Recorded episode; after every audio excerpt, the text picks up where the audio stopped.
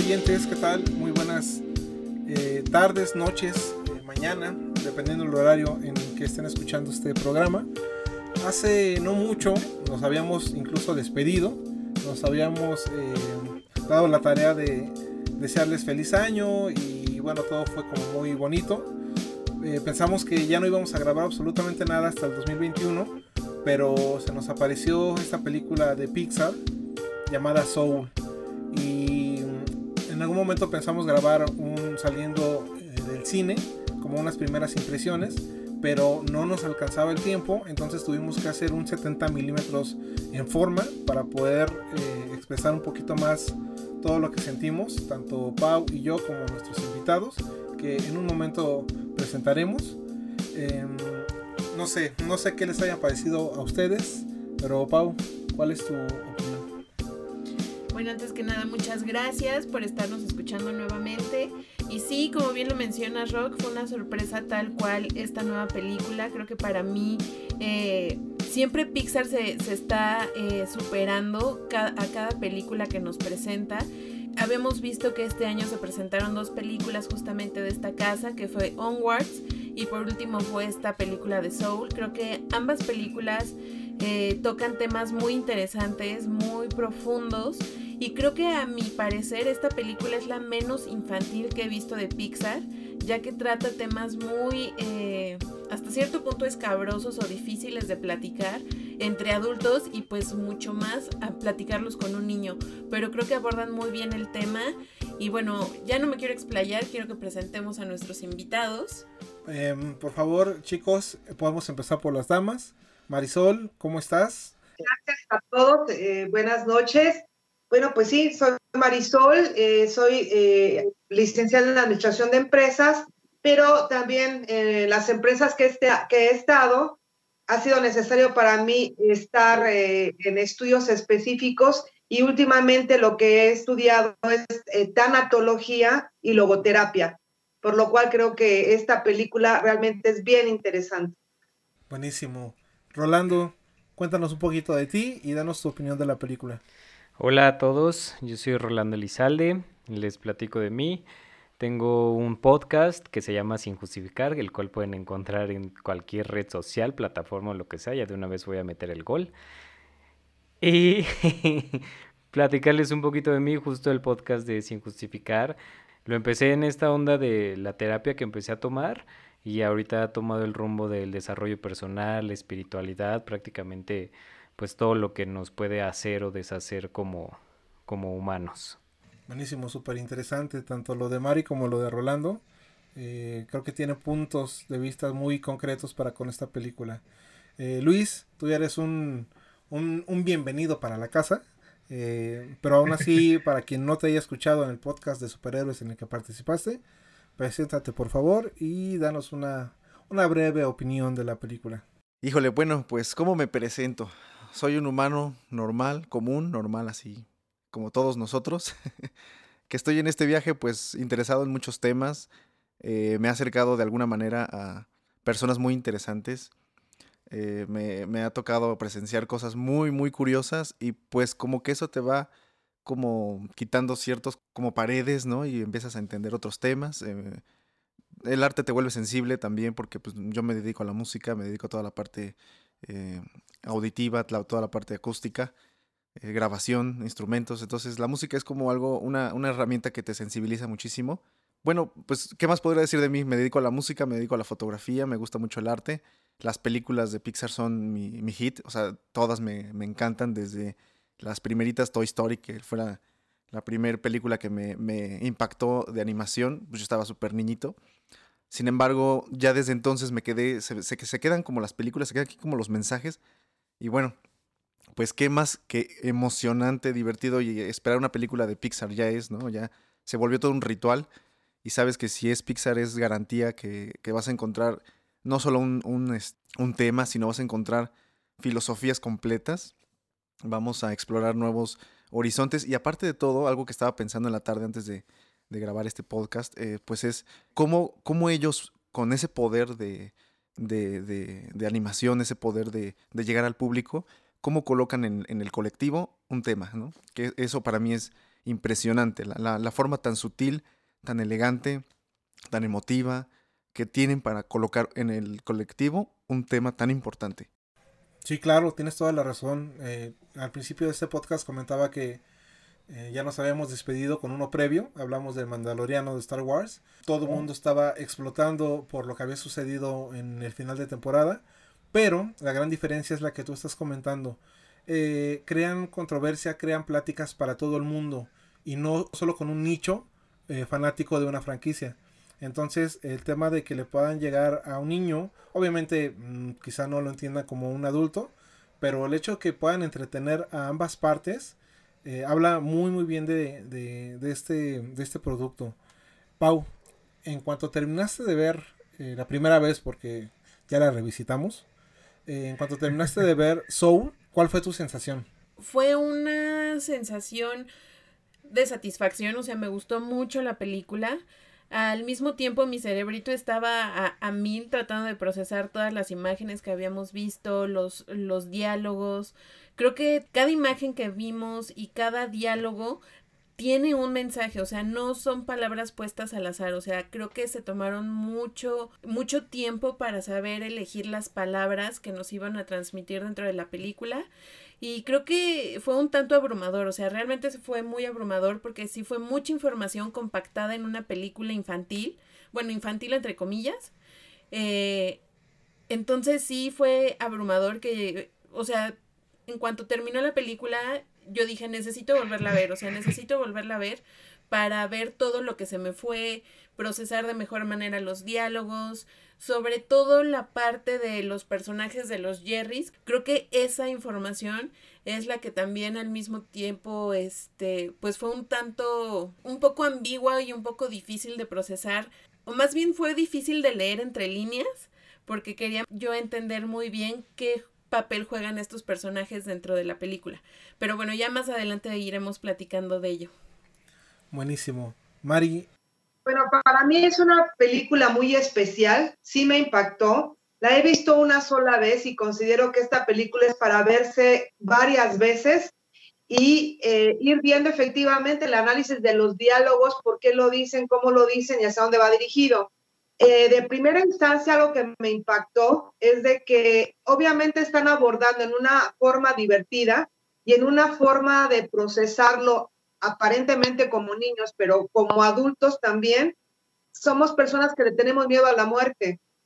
Entonces ya desde ahí, o sea, por muy mexicanos que, celebramos a lo mejor el Día de Muertos y demás, siempre hay ese miedo y ese misterio de qué hay más allá. Entonces aquí te está hablando, ya te está hablando de, de, lo que vendría a ser la muerte y cómo se puede ir abordando. Entonces desde esa parte a mí ya eh, me impactó de que se pudiera hablar de algo que yo me preguntaba, si nos enseñaran de niños a aprender sobre estos temas, no tendríamos tanto miedo ni tanta angustia a todo ese proceso. Entonces ya de entrada para ahí es como para analizar todo esto, ¿no? Más cada simbolismo. Entonces esa es mi primera este, impresión y repito, sí, es, sería bueno verla varias veces. Completamente de acuerdo, Mari. Rolando. Pues mira, o sea, me, la verdad es que en cuanto terminó la película, mi única respuesta fue, güey, sí. O sea, literal, sí, sí es así todo. Porque yo, o sea, cuando le empecé a ver, cuando vi el, el tráiler por primera vez, yo me imaginaba así, dije, güey, va a ser un musical y de jazz y qué padre, o sea, como esta onda de la princesa y el sapo, ya me imaginaba ahí al vato bailando en los pantanos o algo así. Y y pues fue todo lo contrario. Y al, y al final de, de la película lo, lo, único que pasaba por mi mente era, sí, o sea, sí es al menos a, lo que yo he vivido al día de hoy, es como lo, lo creo, como lo veo, como lo he sentido. Y digo, pues sí, o sea, tiene muchas cosas que creo que es una película que la puedes ver 15 veces y en la 16 vez dices, puta, o sea, ¿por qué nunca había visto esto? ¿Por qué nunca me había dado cuenta que dicen esto? O sea, creo que es de esas pelis que pues sí te va a dar para echarte mínimo una vez al mes y como en unos tres años la vas a terminar de entender bien. Y eso igual y cuando tengas hijos la vuelves a ver y la entiendes de una manera totalmente diferente. Y igual lo que decía hace rato esta, esta Marisol, de la muerte y eso, que pues sí, o sea, sí es como un gran paso y que al menos para mí yo lo empecé a interpretar así, ¿no? De decir, bueno, pues sí, es, o sea, ¿qué hay más allá? Y pues lo único que alcanzamos a ver son completamente blanco, todo. Entonces a mí, a mí, de, cuando terminó me encantó. Buenísimos, estamos en la misma línea. Luis, ¿qué te, mm, qué te motivó esta película? Pues mira, cuando yo me enteré de Soul, bueno, ya empezando por el nombre, este, que vi el cartel en la página de Pixar, me parece que lo vi, que dije, bueno, se va a estrenar Soul, ¿no? ¿Qué es, no? Dije, bueno, interesante, ¿qué, van a hablar del alma o de la música? De la música Soul, ¿no? Eh, es, em, eh, desde ahí ya me cautivó, dije, es una mezcla de palabras, ya, ya Pixar no habla, no habla literal, Pixar es, bueno, no Pixar, sino el, el, el cine eh, habla de muchos temas, ¿no? No nada más hablas, habla de el amor, ¿no? Sino habla del encuentro, habla de, la posibilidad, habla de probabilidades, habla de energías. Y por ejemplo, en este caso, Pixar, yo desde su cartel dije, estos cuates van a, van a hablar de todo, o sea, ya lo tienen que hablar, ya no lo pueden ocultar. Y el cine, pues a final de cuentas, ya se, ya se volvió la, eh, una forma impresionante y grandísima de transmitir mensajes. Para que hablen del alma es por algo, para que hablen de ese tipo de energías es por algo. Y esa información es tan latente ya que la tienen que utilizar ya, porque si no alguien más la puede ocupar. Es, bueno, eso ya es mercadotecnia, ¿no? Pero es mi punto de vista. Yo vi el tráiler, de hecho lo corté a la mitad, yo, empecé a ver el tráiler ya que se transformó en una partícula que podríamos interpretar de cualquier manera, como un alma, como una chispa, como, como una esencia. Ya desde ahí yo corté el tráiler, dije, ya sé de qué van a hablar, o sea, o sea, no, no es porque me sienta más o menos, sino porque dije, ok, ya, ya sé por dónde va a ir el tema, ya sé por qué le llamaron Soul, ya sé por qué murió, ¿no? Y ya sé como que por qué quieren hablar de eso de alguna manera como que tenía esa información lista y en ese momento cuando vi el, el tráiler y dije, ok, no lo tengo que ver, no quiero ver ni el tráiler, no quiero saber ni de qué va a tratar. Mucha gente me decía, oye, vas a ver la película de Soul, habla de jazz, habla de música. No tengo idea, no quiero saber, ¿no? Yo quiero, quiero sorprenderme en cada momento de la película. Quiero, quiero que, me, que me cautive. Y hasta tenía miedo que me defraudara. Dije, no manches, eh, yo la espero tanto y creo que se estrenaba desde marzo, creo, enero, febrero, marzo, sí, como marzo, abril. ¿no? No me acuerdo desde qué día se estrenaba, ya, ya lo habían planeado para cines. Y de repente se empiezan a cerrar cines, se empiezan a cerrar todo esto. Todo es estrategia. O sea, se nota que eh, concuerda en el tema justamente ahorita en estas fechas, que es como de, reflexión. Igual, yo, yo estaba hasta asustado de que me defraudara, que dije, no, pues es que va a ser una película. O sea, yo, yo sé que va a ser buena, pero también la, otra parte, ¿no? Habla de que pues, a lo mejor es mala a lo mejor me va a defraudar y no era el tema que yo esperaba. Y no, en efecto no, me quedé sorprendido y satisfecho con toda la información que dice. Hay unas, unas cositas que, pues como todo, ¿no? Depende cómo lo veas, pero este, en general esa película a mí me, dejó impresionado. Ah, la acabé de ver y dije, en efecto, tenía razón, este, mi intuición tenía razón. Eh, habla justamente de, del tema que pues hay que hablar. Mm, digamos que aterrizó de alguna manera este, muy inteligente y muy bonita, muy artística, una, una sencillez tremenda, una simpleza que solo con líneas ya puedes ver un personaje y solo con líneas y brillo ya, ya tienes representado a los seres de luz, a seres, seres ahí que ahorita vamos a hablar un poquito más. Y incluso cuando iba a la película yo me estaba riendo en algunas partes súper simples de, ¿aquí te llamas Jerry? Ah, todos se llaman Jerry, todos son iguales, todos se llaman igual, todos son la misma energía. O, o la, la, las bolitas al ir subiendo. Bueno, esto ya es este, ¿cómo se dice? Este. Estamos este, quemando la película, ¿no? ¿Cómo se dice esta palabra? Ah, sí. Spoilers. E, eso es culpa mía. Tuve que haber dicho desde el principio que vamos directo con spoilers. Entonces no te guardes nada. entonces, eh, el, el, hecho, ¿no? El movimiento hacia arriba, la escalera al cielo, la, el gran orbe, el, gran sol ahí al, al centro de, de, todo, ¿no? O sea, todo el, el impresionante visualización y análisis, ¿no? Que, que lograron esa película. No, yo quedé satisfecho y yo estoy dispuesto a verla cuantas veces sea necesario. Sí, claro, y es que esa expectativa de la que hablas eh, se lo ha ganado a pulso eh, Pixar porque ellos van poniendo, como bien dijo Pau al principio, la vara altísima con por lo menos las últimas películas eh, que ha hecho. Yo honestamente no esperaba, no esperaba nada de Onward porque dije que son como trolls, no sé qué onda. Bueno, acabé con la lágrima también porque me encantó la película. No creí que me fuera a motivar tanto, eh, pero estos tipos son unos genios. eh, son unos em, avanzados a su época porque realmente sí hay estudios de animación bastante buenos, bastante emotivos, pero como bien comentas, el tener como esta mm, posibilidad de adquisición y de poder para, para con las masas y empezar a tocar estos temas, realmente se, se agradece. Eh, bien, comentabas que al final la palabra soul, pues es un estilo musical, ¿no? Eh, a mí me, me, llamó mucho la atención eh, cómo en, en, un principio de cuando empezaban a, a, crear el jazz, lo veían como un caos, ¿no? El tema de la improvisación no lo entendían. Entonces, esta, esta similitud de la teoría del caos, que al final termina siendo necesaria para un orden, eh, siendo demostrada con, con, la música y con la improvisación. Lo llevamos al tema de los estudiantes de, del señor Joe Garner, que creo que así se llama el, el protagonista. Bueno, eh, esta película va a dar para muchísimos temas, hay muchísimo trasfondo.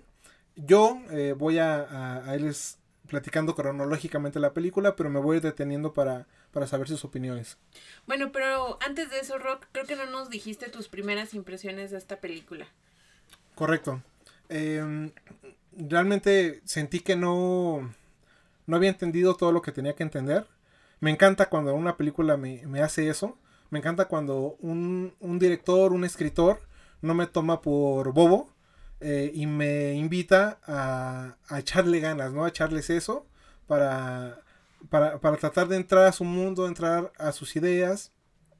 Me encantó no, no sentirme eh, satisfecho en cuanto al entendimiento.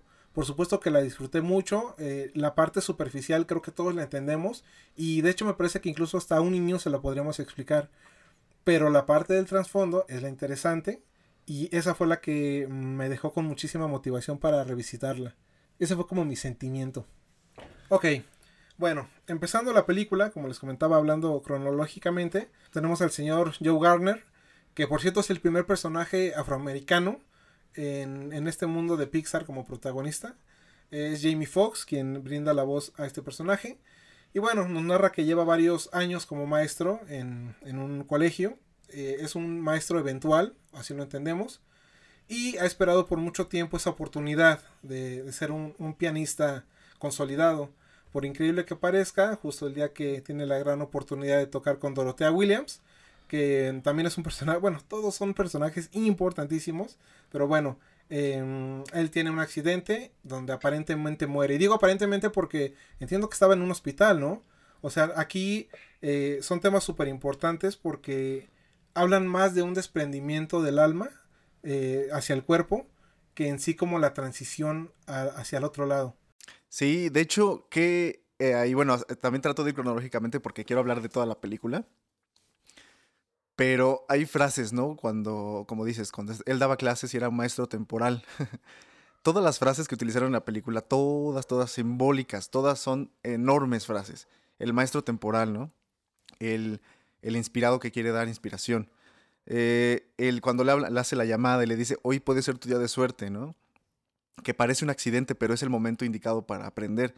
Y que así nos llega a todos, ¿no? A lo mejor no con la muerte eh, física, sino con la muerte de ideas o con la transmutación de, de, pensamiento, ¿no? Entonces, ese momento es, es tu día de suerte, ¿no? Eh, y tienes que estar listo para ese día de suerte porque pues vas a empezar a, a sentir esos cambios, ¿no? Mm, Pau, ¿qué opinas de, de, de, de, esta parte o este conflicto que creo que muchos de nosotros llegamos a tener cuando nos salimos del script? Cuando queremos quizá a veces sacrificar la parte económica, la seguridad social o de opiniones sociales para seguir un sueño. Que bueno, adelantando un poco a la película, hay veces que funciona, hay veces que no funciona. Eh, Tú has estado en esta posición. ¿Qué opinas respecto a este arranque del personaje? Eh, la posición que nos presentan eh, en la introducción de este personaje, pues es, es muy interesante porque creo que todos hemos estado ahí en algún momento. Todos estamos esperando esa gran oportunidad, esa parte de que nos descubran y tenemos ese conflicto con la familia donde pues la familia ellos quieren verte bien, quieren verte tranquilo, quieren verte estable, pero hay veces que no no siempre van a comulgar las, los paradigmas que tenemos de nuestra familia con los paradigmas que hay, que hay veces que nosotros mismos nos creamos. Entonces, en ese momento es donde eh, empiezas a dudar de ti mismo, empiezas a, a flaquear en algunos puntos y como lo vemos a él, o sea, a mí me impresiona mucho la parte de que eh, era un profesor e-, eventual, pero había sido eventual por mucho tiempo, o sea, él no estaba considerando como quedarse con esa plaza. Y al momento de que se lo ofrecen, pues es ahí también cierto miedo al compromiso, yo quisiera verlo así, que, que él esté esperando eh, no caer en una rutina, porque para eso él como que es este... Eh, pues difícil, pero bueno, a lo largo de la película va a irse dando cuenta que a lo mejor no es tan malo y que se está clavando en muchos ciertos, en, en algunos aspectos eh, superficiales y no está viendo el trasfondo de todo. Pero también me encanta la relación que tiene con sus alumnos y cómo los inspira sin darse cuenta, porque él al estar muy metido en esta onda de quiero mi gran oportunidad y el jazz y todo eso, no se está dando cuenta de todo lo que está enseñando y todo lo que está sembrando a su alrededor. Mari, ¿qué opiniones tienes en este arranque de la película y la propuesta que nos están dando? Pues yo creo que sí lleva mucho mensaje, como decía Luigi. Obviamente está hablando ya de una transmigración de almas, aunque efectivamente no se da la muerte definitiva, pero sí hay una transmigración. Es decir, tiene la oportunidad de visitar a lo que pudiéramos llamar el mundo de los espíritus, el mundo de la energía, o sea, se puede llamar de diferentes maneras, dependiendo desde el punto de vista religioso, desde el punto de vista místico, pero hablando de varias religiones, pues se habla que llegamos después, eh, cuando nuestro alma se desprende de nuestro cuerpo, llegamos a una parte aparentemente desconocida, pero que al fin de cuentas también eh, es algo como si fuera una energía ya conocida para nosotros y, y donde hay mucha, mucha luz. Por otra parte, obviamente el personaje que de pronto cree que su misión en la vida es obviamente llegar a un punto, se da cuenta como, por ahí me estoy adelantando hacia el final, pero ahí más que nada, eh, tanto el personaje como todos los seres humanos, o sea, si nos vemos identificados con el personaje, en realidad, como dirían los existencialistas, hemos sido arrojados al mundo y una interrogante para todos es descubrir cuál es mi misión. Y a veces tardamos años y años haciendo a lo mejor lo mismo o cambiando o viajando o haciendo mil cosas sin que logremos encontrar si es la verdadera misión. Y también algo que veo es de que a veces no sabemos identificar entre lo que queremos y lo que necesitamos. Entonces, aquí hay como varios parteaguas como para analizar ese tema de qué necesito y qué quiero, qué realmente eh, lo que quiero realmente lo necesito para llegar yo a una identificación personal. Y bueno, hay muchos elementos ahí, pero no me adelanto. estás igual que todos nosotros, Mari, que queremos arrancarnos, pero al mismo tiempo queremos desmenuzarla. Rolando, eh, tu opinión acerca del arranque de la película. Eh, pues mi opinión, creo que cuando le empecé a ver, eh, yo decía de, ah, esto, o sea, literal yo me imagino de, ah, va a tener su gran oportunidad y qué bonito. Y sí, al principio no, no entendía de esta onda de, ok, es maestro temporal, pero ¿cuánto tiempo lleva siendo maestro temporal? cuando le dan la... Sí, sí podemos spoilear la película, ¿no? Sí, sí, Adelante. Se pone mal. Ah, ok. Y no, no quiero que me vayan a ir a linchar a mis redes. y, que bueno, y que ya que le dan el, la, la, la plaza, para él es como, meh. o sea, gracias. O sea, no, ni siquiera, eh, desde mi punto de vista, yo lo vi, digo, como el vato ni siquiera lo valoró como de, ah, pues aquí sí hay una seguridad, como por así decirlo, un sueldo fijo para poderte seguir moviendo, es una, un poco una tranquilidad. Y que igual lo que mencionaba hace rato Pau, de pues que la familia de, de él, en especial su mamá, es de no, es que tu sueño está horrible, no sé qué, y que, bueno, no horrible, pero a la mamá no le da esa estabilidad. ¿Por qué? Porque muchas veces en, incluso nosotros con nuestros seres queridos o con nuestra familia, creemos que lo mejor para ellos es lo que nosotros creemos que es para lo mejor para nosotros y no nos damos cuenta que pues al final del día digo en el caso de del vato ya se me olvidó su nombre pues para él si en ese momento de la película aún no se ha dado cuenta para él en ese momento lo mejor es pues tener su gran oportunidad y seguir luchando y luchando y pues sí estar como maestro y que la mayoría de los niños están horribles y no saben tocar ni, o sea, ni el cuaderno. Y pues, y pues ya, al principio eso fue mi primera impresión de, ah, ok, esto va así. Muy bien. Perfecto. Y sí, creo que eh, nos va, o bueno, hablando por mí, me va retorciendo la idea de la película porque en un principio es como un, ok, se va a tratar de alguien que va a seguir sus sueños en contra de temas sociales o aceptaciones sociales como una estabilidad económica con un empleo base. Pero conforme va pasando la película, mm, te van poniendo tantos matices que creo que depende mucho el ojo con que se mire la película es con lo que te terminas quedando. Luis, tu opinión sobre este arranque de la película. Pues eh, yo la verdad es que ya de un tiempo para acá las películas mm, no las veo tan literal, o sea, como que me dejo llevar, pero a la vez está activado mi, mi, mi como mi filtro, como intensamente, ¿no? El filtro de la realidad, que cambia toda la perspectiva, ¿no? Entonces, como que a veces hasta la segunda o tercera vez que veo las pelis es cuando digo, ah, ok, ahí, ahí, ahí, me, ahí me puedo como hasta divertir de otra manera, pues, como de una manera más sencilla. Porque de la primera vez siempre es como, ok, estoy, estoy recibiendo, analizando, este, tratando de captar todos los mensajes posibles, ¿no? Entonces, pues yo sí, ya como te digo, como les decía, de la palabra, de las frases para mí son importantes, los diálogos que ocuparon son impresionantes, cada uno de ellos. Eh, tanto como decían del profesor temporal y todo esto, ¿no? Para mí es, es, muy curioso. Y, y, luego hablando de música, que pues yo la verdad que me, me, dedico a eso o quiero dedicarme a eso de manera profesional, pues eh, eh, es un gancho enorme, es, es, un tremendo trancazote para la música, el arte, ¿no? Algo tan subjetivo y algo que para muchos no es importante, algo que para la gran mayoría no es algo oficial a lo que te puedas dedicar. Y qué bueno que sea así, porque así no hay tantos.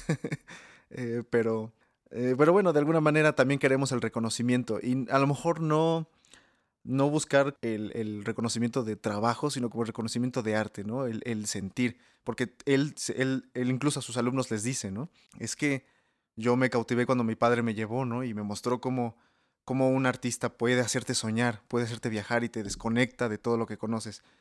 Eh, ya desde ahí te va mencionando eh, ese, ese lugar extraño al que pertenecemos y al que bajamos, ¿no? Porque estamos en este, esta realidad tangible que como más adelante lo vamos a mencionar, dice, no me acuerdo cómo se llama la almita esta que ocupa el cuerpo, este, dices que es horrible sentir y sentirte a ti mismo todo el tiempo, ¿no? Es horrible eso, pero ahorita vamos a hablar de eso, no lo, les estoy adelantando, un spoiler de, esta, de este podcast, pero bueno, me estaba acordando incluso cuando están en la escalera las frases y las, las imágenes de las almas a nuestros oyentes, bueno, a sus oyentes, al público en general, los, invito a que reescuchen, revean y revisen toda la escena en la escalera hacia, hacia, la gran, hacia el gran después.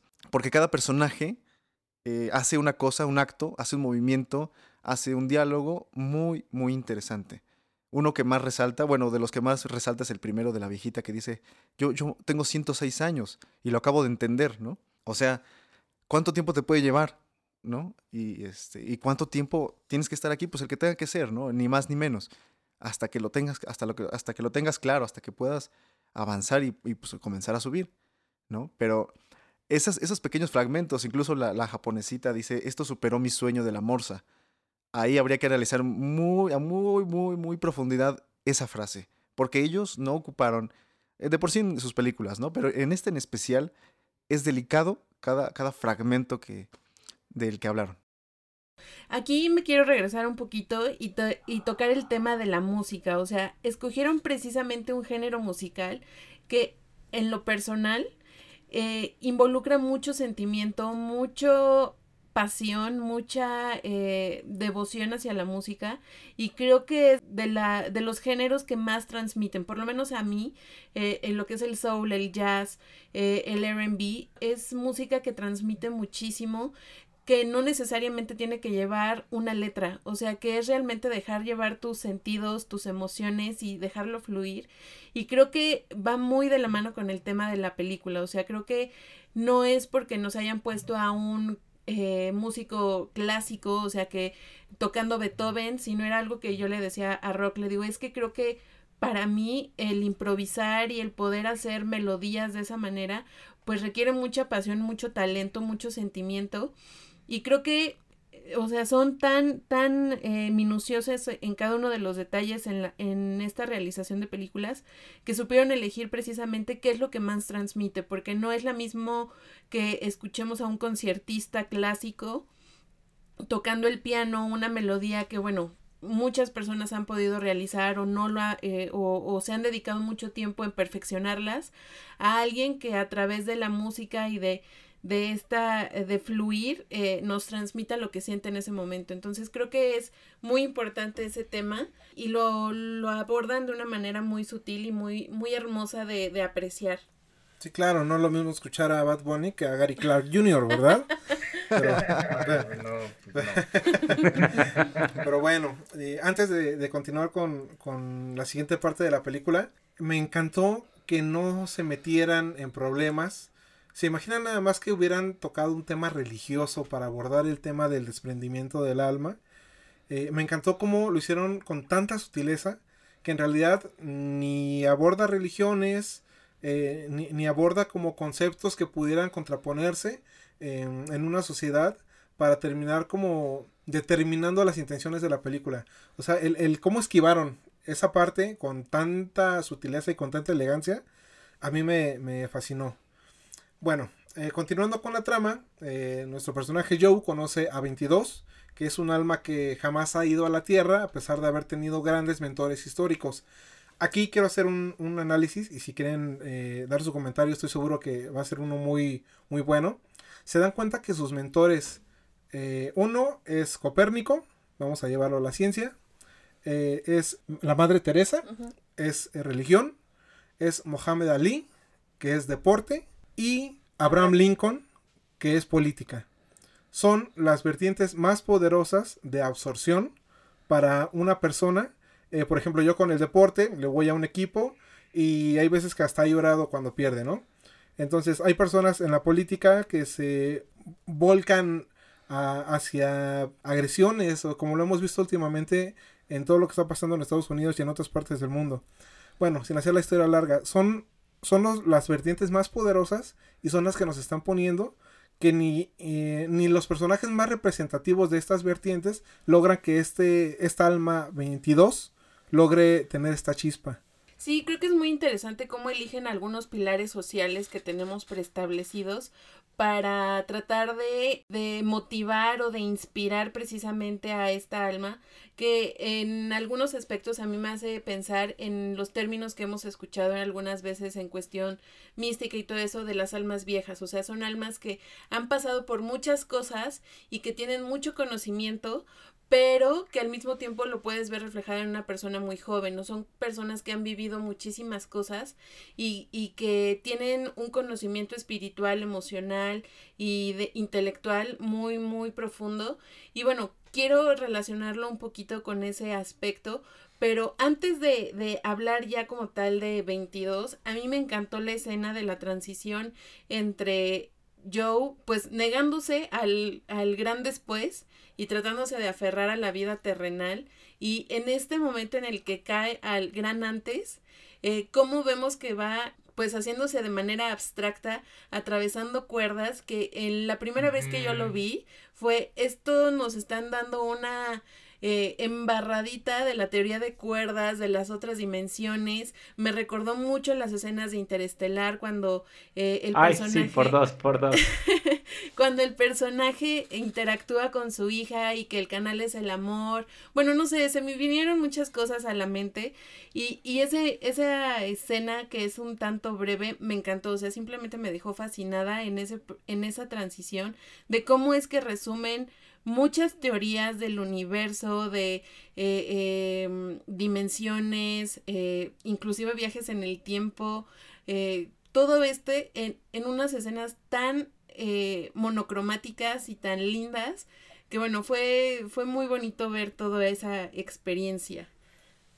Sí, claro, es a través de este personaje que nos explican cómo eligen almas de manera aleatoria aparentemente y con distintas personalidades, ¿no? Basadas en talentos físicos, intelectuales, eh, van rellenando sus casillas, pero no todas, ya que hay una casilla que ni los Jerrys pueden otorgar, ya que es cuestión de que cada alma eh, tiene que encontrarla. Mari, ¿qué opinas en esta parte donde llega el gran antes y bueno, todos los simbolismos que conlleva. Pues eh, se ve que en realidad nada es a la casualidad. Aparentemente pasan sucesos casuales e inesperados.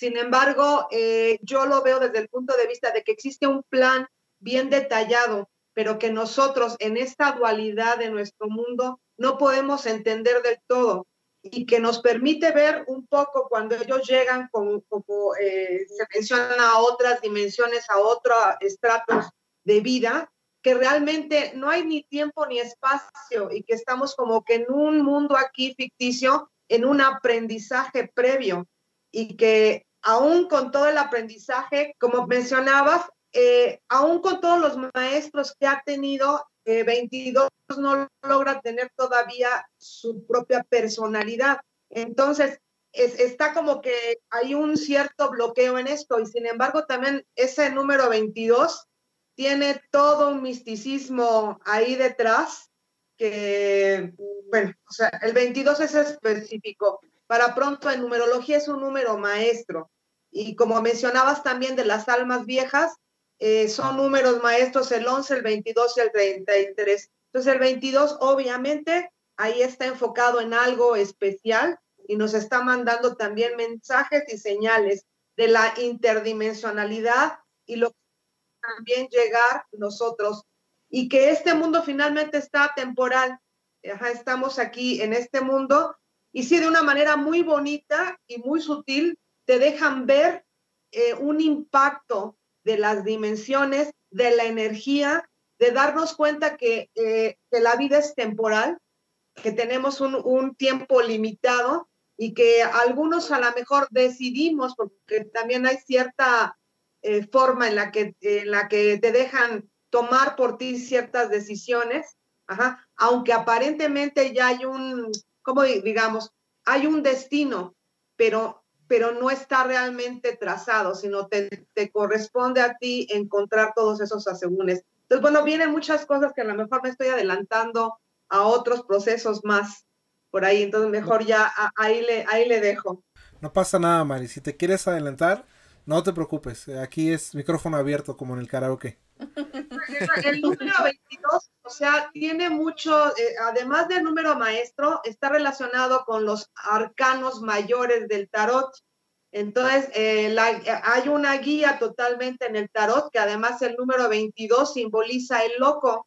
Eh, es el número del tarot que significa a una persona el número 22 puede ser el 0 o el 22 en el tarot. E identifica a una persona que va en un viaje. Entonces aquí ya nos están mandando también en relación con ese viaje. Quien, ahora sí, quien tenga por ahí cierto conocimiento va a entenderlo un poco más, ¿sí? Pero muy bonito va abordando todo el tema. El loco es un ser que lleva en sus hombros una, eh, una como una maleta de viaje y entonces viene aquí a este mundo y no saben a qué viene. En realidad, eh, alguna vez que tengan oportunidad de ver el arcano eh, del loco, van a ver que es una persona que está parada como haciendo equilibrio. Ajá. Y aquí también habla de hacer un equilibrio en nuestro mundo, en nuestro planeta, y que no sabes ni a qué vas a venir.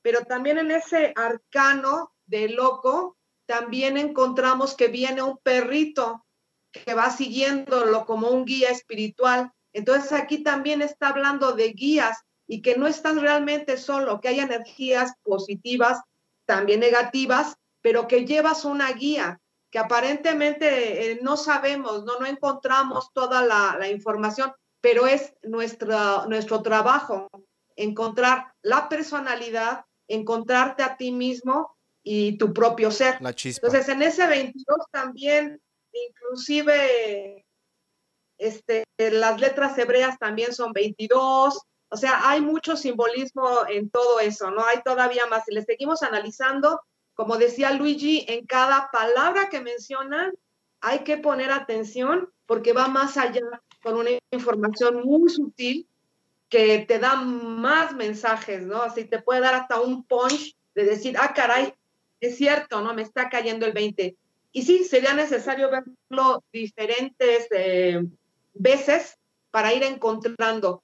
Y por parte de los niños está bien, porque es muy probable que sean los niños los que puedan entender en una manera más simple todo esto, que nosotros como adultos, con una contaminación de ideas, a que un niño lo pueda ver con la simpleza de decir. O sea, yo recuerdo, ¿no? Y les platico una anécdota, porque cuando yo era niña y, me mandaron al, al catecismo, que no sabía para qué ni por qué, alguna vez me sacaron, simplemente porque yo le preguntaba a la catequista qué pasaba, ¿no? Cuando, eh, si tu alma, si era como, como, por ejemplo, estado líquido, gaseoso y sólido, y que si así era tu alma, ¿no? Que si estabas en la tierra en estado sólido y que si después te hacías gaseoso. Entonces, la catequista me dijo que estaba bien loca, ¿no? Que, que estaba hablando. Pero para mí, como niña, en ese momento yo trataba de explicarme qué pasaba, ¿no? Cómo es que entras a un cuerpo y cómo sales cuando yo me sentía que estaba dentro de algo, pero que había más allá y que mi mente no iba a morir y que no que iba a, trascender, que era como que infinita, ¿no? Así me sentía. Entonces yo creo que para muchos niños a lo mejor también pueden ir entendiendo y haber un despertar. Como se dice, los niños vienen ya con otra, otro chip integrado, ¿no? Entonces, por ahí hay mensajes que también nos va a enseñar a los adultos a, reorientar las enseñanzas hasta los niños. También con lo de la música, obviamente está hablando del arte, del sonido, de la transmisión de energía a través del sonido y cómo el personaje este, está enseñándole y aportándole a los niños, eh, sobre todo la niñita esta de, que no creía en ella, pero la 22 sí se da cuenta de que, ah, caray, sea, este, eres más de lo que tú eh, crees y eso es la esencia que tienes que encontrar. Y ahí me detengo porque si no me va a seguir más. ok. Está súper interesante todo esto que nos dices y creo que algo también que me encantó, que es un detalle muy pequeño y no sé si ustedes se dieron cuenta, fue de que al momento de que estas tres almitas que se encuentran primero, al momento de que llegan al gran después, se hacen como un pixelito más dentro de la gran energía. Entonces, para mí eso fue súper significativo porque, aunque soy católica y, a lo mejor no lo practico tanto, yo sí creo mucho en una energía mayor, en un, eh, en un todo que nos creó a todos y que al final de cuentas vamos a regresar a eso. Y al ver esa, esa transmutación de energía fue súper interesante y fue súper lindo de ver, que a lo mejor no mucha gente se dio cuenta porque hasta emite un sonido al momento de, de que se funde con el todo, tiene un pequeño como, como si fuera un mosquito estrellándose con una lucecita. Son detalles muy, muy finos que pues sorprenden, sorprenden que estos temas como tan espirituales, tan de energía y hasta cierto punto místicos, se toquen en una película a gran escala. Sí, claro, y justo esta parte de, de el compañero guía que comenta Mari, tanto lo podemos ver en la película de Coco como lo podemos ver en esta película a través del gato. El gato es quien está eh, llevando y enseñando, matizando a 22 en el cuerpo de Joe, ¿no? Pues mira, cuando, o sea, cuando se cae a la, a la coladera y pues ya aparece ahí en las escaleritas, lo, lo primero que dije de sí, a huevo. O sea, ¿cuántas veces a nosotros como personas no nos pasa que en la mente es como de, güey, estamos esperando esa oportunidad o tenemos algo que según es nosotros nos va a cambiar la vida o es un evento muy esperado para nosotros y surge algo y dices, ya no lo voy a poder hacer. O sea, ya no lo voy a poder hacer, ya no lo voy a lograr. ¿Por qué me está pasando esto? ¿Por qué? Y en mi caso, a mí antes me frustraba muchísimo, ahora pues ya lo acepto y digo como, a ver, ¿qué sí que no puedo solucionar?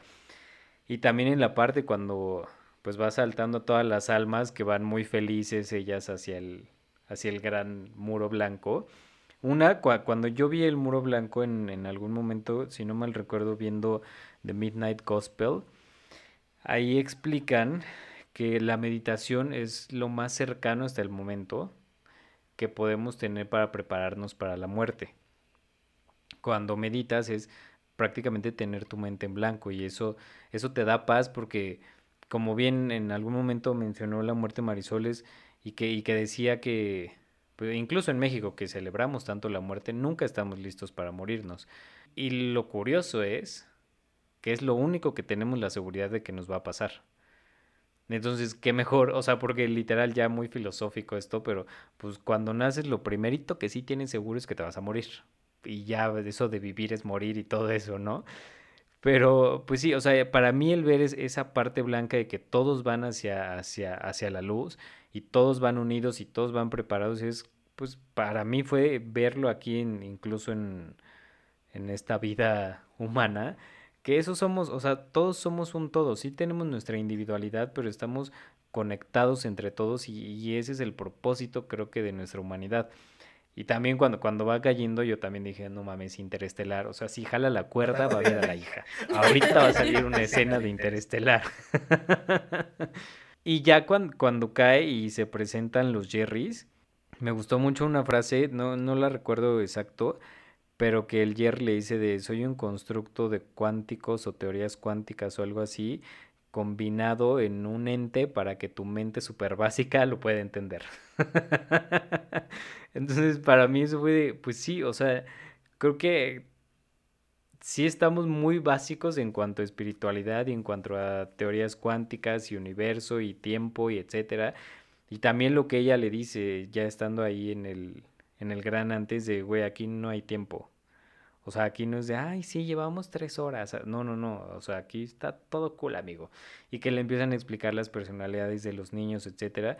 mi, mi, manera de, interpretarlo fue de, ah, pues sí, mira, igual y esa alma nueva que va a quedar a la Tierra, pues pasó por un buen de, de trabajos, por así decirlo, que le presentó su mentor y ni uno le gustó. Pero entonces ya cuando baja a la Tierra, pues sí hay gente o niños que al menos yo he visto y que he convivido mucho con niños y digo como, güey, o sea, ¿cómo? Yo no me lo puedo explicar de cómo te da ese instinto para saber ciertas cosas. Pues yo me quiero eh, mencionar un poquito, hay, hay detalles que creo que también hay que mencionar, porque quienes ya vimos la película, y yo creo que los que van a escuchar esto ya, ya la habrán visto varias veces, pero hay que mencionar varias cosas para que también puedan como anotarlo y, notarlo y aparte tomarlo en cuenta para lo que sigue, porque si no después como que no, nadie lo explicó, pues. No sé si se acuerdan cuando están subiendo las escaleras, él está solo, ¿no? Él, él está en el camino que va hacia la luz, está solo. O bueno, él piensa que está solo porque no alcanza a ver nada más. Pero cuando voltea se encuentra a las tres, tres mujeres, porque son tres mujeres nada más, no son hombres, son tres mujeres, tres esencias femeninas. Una de ellas muy anciana, una de ellas como de edad normal y otra que no recuerdo bien cuánto, como qué edad representa, porque nada más dice una su edad y la otra es de otro lugar, ¿no? Bueno, algo muy curioso que hay que notar, que es que cuando él, él se sentía solo, pues en ese, en ese lugar, cuando cae a, la oscuridad, cuando cae a, la, a esa, esa parte tan, tan vacía, porque pues, es un lugar raro, que nos representan con un, como el camino hacia la luz, ¿no? Que pues, se habla en muchos lugares, el túnel y, infinidad de cosas, ¿no? cuando él trata de, irse, es cuando yo les mencionaba hace un momento que todas las almitas que están ahí llegando hacia, hacia la luz eh, están representando diferentes personalidades, diferentes experiencias de la vida, diferentes formas, incluso una de ellas, si se van a dar cuenta, este, también cae, hasta se, se, ve a sí misma y me dice, oh, estoy sin ropa, ¿no? Y se tapa, porque se siente así como que desnuda. Entonces, todas esas, esas representaciones son nuestras ideas en ese momento, porque curiosamente, eh, pues están representando la muerte, nosotros estamos muriendo. De hecho, aquí hice unas anotaciones ahorita mientras hablaba, por eso estaba quicleando, porque hay que, hay que mencionar esos, esos puntos que, pues para que estemos completos, ¿no? Nuestra plática sea súper completa. Bueno, cuando él corre en sentido contrario, mm, digamos que las energías, pues, van acompañándose, todos vamos juntos, nunca, nos, nunca hemos estado solos todos están, todas las energías y todas las formas de energía que existieron y que existen y que existirán están unidas en un solo camino, en una sola subida. Si se dan cuenta, no hay ni una otra subida, es única, es un camino. Y el único camino es a la luz. No hay ningún camino hacia algo oscuro. Él es el que dice, no, o sea, yo estaba en mi mejor momento, no tengo por qué estar aquí. Eh, quiere decir que tiene la libertad de elegir, que ya lo había dicho Mari, eh, tengo la libertad de elegir si voy hacia la luz o no, o si yo regreso, porque yo quiero regresar. Que ya más adelante, cuando se encuentra los constructores y arquitectos del universo, este que conocemos como mente, el caso es de que cuando él, él va de regreso, pues aparte de que todas las almas se van acompañando porque van juntas, que quizá no, no están, no, como que no se perciben tan cerca, pero ahí están, él tiene la libertad de decidir de regresar y, y como romper esa como matrix, romper esa como como malla, la, la, la cruza, nadie lo detiene, no hay ningún tipo de filtro, no hay ningún tipo de ser que te detenga, porque ni siquiera los, estos maestros, guías y como lo queramos ver, eh, nunca lo detienen, simplemente le, lo orientan y ellos están hasta despreocupados, ¿no? No existe esa como preocupación como de la, de la calculadora que está todo el tiempo ahí midiendo el, progreso de sus almas, ¿no? según él, tiene el control, pero realmente no existe, no existe ese control, esa es como la parte mental, ¿no? Hay, un punto que, bueno, aparte de ese de cruzar e, esa como hacia una especie como de abismo, que es en donde se fragmenta y encuentra este, fractales, va atravesando cuerdas, va atravesando dimensiones, se vuelve una sola línea él, pierde toda la, la, la forma, pierde el color, ¿no? Pierde, incluso, no sé si se acuerdan que se empieza como a dividir así, como que se empieza como a, como a multiplicar y de repente se regresa a sí mismo.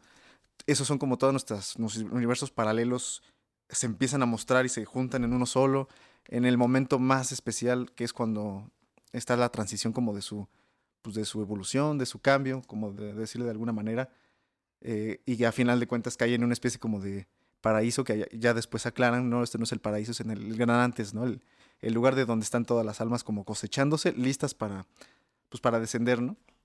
Que es como una especie como de, de campo este, surrealista bien interesante y que son como pequeños orbes, ¿no? Pequeñas gotitas de, de, energía que andan por ahí, que parecieran tontas, pero están aprendiendo, están absorbiendo y preparándose para la invitación a bajar, porque nadie las obliga, simplemente son por voluntad. Una vez que estás listo, tú como alma, antes de nacer, ya estás, ya elegiste tu, tu chispa, que ahorita vamos a hablar de eso, y listo, ¿no? Empieza a caer. Hay, hay una cosa que quiero preguntarles, que si se, habían dado cuenta, quizás sí, porque ustedes sí son de los míos que observan las películas a, a fondo. Tengo una pregunta. ¿A quién representa realmente eh, 22? Porque nosotros empezamos con la historia viendo al personaje de, del jazzista. ¿Cómo se llama este rock? Joe, Joe Garner.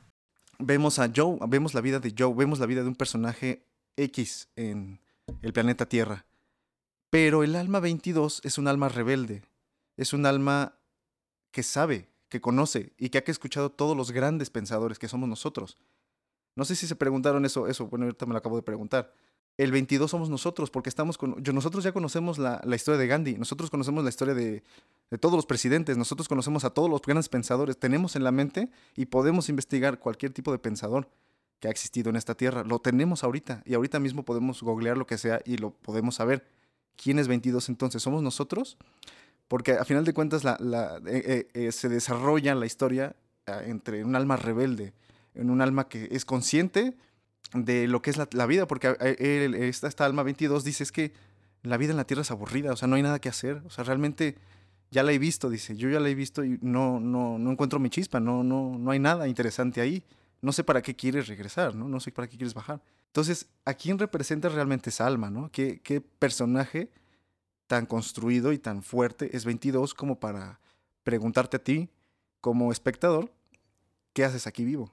¿No? Te está, te está retando a, ¿Qué haces aquí? Claro, respondiendo a eso, dentro de las locuras que te vienen a la mente cuando estás viendo la película, te pones a pensar, ¿y quién no nos dice que nosotros en este momento estamos en el gran antes? ¿Sí? Eh, si al final todo esto es atemporal, ¿quién no nos dice que nos estamos preparando para algo? No quiero entrar en temas religiosos, pero sí en una transformación, llámese como se llame y, y como le quieran llamar. Eh, perfectamente podría empatar eso que estás comentando de 22 representando a nosotros, teniendo toda la información a la mano, quizá o, no nos ha llegado como ese motivante de la chispa por hacer una referencia a la película, o estamos en el camino, como la, la señora la anciana, ¿no? Que comentas que tiene 106 años y dice, y lo acabo de, lo acabo de descubrir, y es por eso que ya va a esa transición. Entonces, dentro de la película, por supuesto que me, me llegué a poner a pensar en, en eso también. Hay, hay un dato muy curioso que, que mencionaba. Rolando. Ah, Rolando. Eh, que mencionabas, ¿no? Cuando eh, le pregunta, ¿y tú quién eres? Ahí hay un dato muy curioso. Eh, según algunos contactados, se supone que los seres de luz, los seres que, que están, están, digamos, no cuidándonos, pero están como observando, están como aprendiendo, están como intercambiando energías, supuestamente eh, cuando tú les preguntas algo, porque tú los puedes comunicar con ellos, te deben de responder y te responden de una manera directa, simple y, eficaz, que es cuando mencionas, no, yo soy un resumen de todo lo que existe en forma, una forma simple para que tu pequeña mente lo entienda, ¿no? Es cierto, nuestra mente está limitada por, por muchas cosas, por muchos este, temas que ya hemos aprendido desde niños, y, me encanta cómo se transforma en círculos, estrellas y flores, estas de, de este, como, como chakras y todo esta onda rapidísimo. O sea, es un, flashback enorme, ¿no? De que te está diciendo el director, ¿no? O sea, esto es el todo, ¿no? Y, y estos son como tus, tus guías, ¿no? Sí, como la, todas, todas las representaciones de energía que pueda haber en, en distintos como métodos, por así decirlo, de espiritualidad, ¿no? Que, por ejemplo, hace rato que mencionabas lo de 22, de quién, quién era 22, por ejemplo, para mí al principio, lo que yo pensé de 22 fue que, no sé si toman cuando están en el, en el como anfiteatro, que dicen, ah, tú, no sé qué fulanito vas a ser el mentor del alma un millón doscientos cincuenta mil no sé qué billones. Y que entonces cuando le asignan a Joe el, el 22, para mí fue de, ah, no mames, si ella es 22 ya lleva un rato ahí, o sea, no o sea, le va a costar trabajo porque es la 22, o sea, para mí es como, es de las primeras almas que mandaron o se hizo esa energía para, para caer ahí en, en la tierra. Y, por eso, por eso también me llegó la, a la idea que el 22 nos representa, o sea, porque a final de cuentas nosotros llevamos aquí toda una vida. y, y el, como el tiempo es como relativo realmente, y ya lo dijeron más adelante, no, no hay tiempo, aquí no existe el tiempo, que justamente en ese momento dice, ya es hora, ¿no? O sea, justamente cuando te da la conciencia de que no hay tiempo, algo va a suceder que te dice, ahorita es el momento que tienes que decidir si te vas o te quedas, ¿no? Ajá, exacto. Ok. ¿Cómo eh, nos explican que se van construyendo previamente las almas y cómo se van instruyendo poco a poco y van adquiriendo ciertas características que era lo que mencionaba eh, Rolando y, Marisol de cómo se van eh, eh, pues preaprendiendo muchísimas cosas.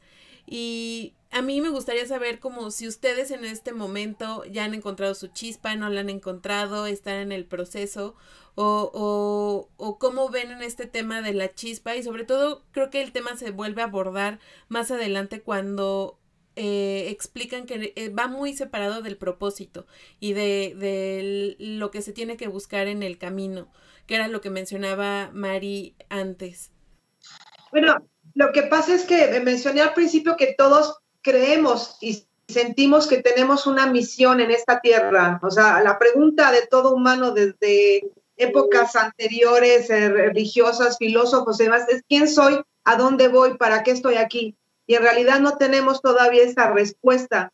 Y creo que eh, ahí hay que trascender todas esas cosas y que tiene que ver también con las emociones y los sentimientos al estar aquí, como decían eh, eh, los existencialistas, en el mundo, arrojados, quién sabe para qué, tenemos que hacer ese descubrir de emociones, de sentimientos, y es probable que lo que eh, vengamos a aprender es la relación también con los semejantes. Nos quedamos anclados en lo material, así como el personaje, pues para él estaba lo material y lo que aparentemente era su sueño. Sin embargo, no se dio cuenta que también había ayudado a progresar a otros. En cuanto al el inconsciente, lo que mencionaba Luigi S22, en realidad la información ya la tenemos, porque si somos parte del todo y de esa chispa divina, tenemos también esa conexión, pero no lo sabemos. Y por eso se dice que eh, no importa lo que tengas en la tierra, siempre estarás eh, insatisfecho. ¿Por qué? Porque vas teniendo cosas materiales y acumulando, pero siempre habrá ese vacío interno. ¿Por qué? Porque en realidad no veniste a acumular a esta tierra o a esta vida cosas materiales que en realidad ni existen a fin de cuentas o no existe ni el tiempo ni el espacio, pero son como cosas internas que vas aprendiendo poco a poco y tienes que aprender a descubrir, no la chisma de la chispa de decir, si yo soy el grande o voy a aparecer como el mejor actor, sino dentro de tu sentimiento, lo que estás aportando a la humanidad. De hecho, el número 22, eh, una de las características que mencioné en numerología es el servicio a la humanidad. Entonces, en esa esencia, tendríamos que encontrar cada uno de nosotros nuestra satisfacción, pero no nada más a favor eh, nuestra, porque eso sería el ego. Una limitante con la que trabajamos en este planeta es el ego, que yo creo ser individual, yo creo estar separado de los demás y yo soy diferente a todos, cuando no es cierto, estamos unidos por la misma esencia divina, somos lo mismo, pero yo no reconozco a otro como parte de mí. Y ahí hay un montón de mensajes, ¿no? Religiosos, filosóficos y demás, pero que te están hablando de que eres parte de ese todo, hasta que no logres reconocer, y eso tendría que ser más bien a cuestión espiritual, sin referirme a la religión, porque en realidad una persona religiosa no es la más espiritual, sino la espiritualidad es cuando puedes entender a los demás en una forma realmente abierta, fácil, sencilla y clara. Y, te vuelcas en el servicio también. Y yo ahí eh, concluiría que, por ejemplo, es diferente conocimiento que sabiduría, porque conocer, tenemos la información, como decía Luigi, ¿no? De Gandhi, de todo, y, y toda esa información, ¿en qué la estamos utilizando? O yo a lo mejor he leído 20 libros y demás, ¿y de qué me sirve esa información si no estoy poniendo en práctica nada? Entonces, al aplicar esto ya sería sabiduría de poner al servicio de lo que sé a favor mío y de los demás, sin tratar de suprimir un poco el ego, ¿no? Entonces, punto número uno, esa esencia, yo creo, esa chispa es que, eh, que, que te des cuenta de que tu ego lo tienes que eliminar, bueno, no eliminar, o quitarlo de alguna manera, o hacerlo a un lado para que puedas entender tu propia chisma, chispa, perdón, qué es realmente lo que tú quieres aquí. Y al final de cuentas, probablemente lo que venimos a entender es un amor pleno, ajá, que es muy difícil a lo mejor entender, ¿no? Entonces, bueno, por ahí esa chispa sería eso. Para mí sería encontrar el servicio hacia los demás. En eso estaría mi chispa, ¿no? Probablemente. Claro, justo en esa parte eh, de la transición del ego al descubrimiento de la chispa, podemos ver representado con, el personaje principal Joe, eh, viendo todo lo que necesita para llegar a su momento cumbre, ¿no? Que es esta tocada con, su grupo de jazz. Eh, y haciendo a un lado todo lo que le está ocurriendo a 22, que no es nada menos que el descubrimiento de su chispa. Entonces, Rolando, ¿tú qué opinas de toda esta parte de, ellos dos en la Tierra? Eh, por un lado, sí, un poco mostrándose el ego que comenta eh, Mari, representado en, Joe, y el descubrimiento de la chispa en 22. Pues mira, es que, o sea, yo cuando, cuando empezaba a ver que, que él decía que esa era su misión, que para eso nació, etcétera, al menos a mí lo que me ha pasado con, base en, mi experiencia de vivir, es que muchas veces, incluso la gente íbamos creciendo con ideas de los demás, ni siquiera nuestras, de qué es lo tener una misión en la vida, qué es lo que debes hacer, y muchas veces te dicen de, no, pues es que si, tú, si a ti te gusta este tocar un instrumento, pues tienes que ser súper famoso y ganar mucho dinero y hacerla así. Y si a ti te gusta este vender chocolates, pues tienes que vender muchísimos chocolates, tener una fábrica, ser un empresario cabrón y tener muchísimo dinero. Y ese es, digo, como de los más comunes, que es como la misión que nos impone la sociedad. Y muchas veces, al menos a mí, yo, yo antes decía como, puta, es que ¿cuál es mi misión? O sea, ¿cuál es mi misión? O incluso hay personas que no sé si les pasa así de, ay, es que sobreviviste al cáncer, es que seguro lo sobreviviste porque tienes una misión en la vida. Y muchas veces puedes decir, puta, y si no, o sea, si sobreviví al cáncer nomás porque pues la divinidad, pues, gracias. Igual y sí tengo una misión, pero ¿por qué sentir esa presión? O sea, ¿por qué no empezar a fluir y tener cuidado sobre todo en esta parte de sí, cuál es mi misión, sí, qué es lo que me gusta, pero que no se convierta en una obsesión?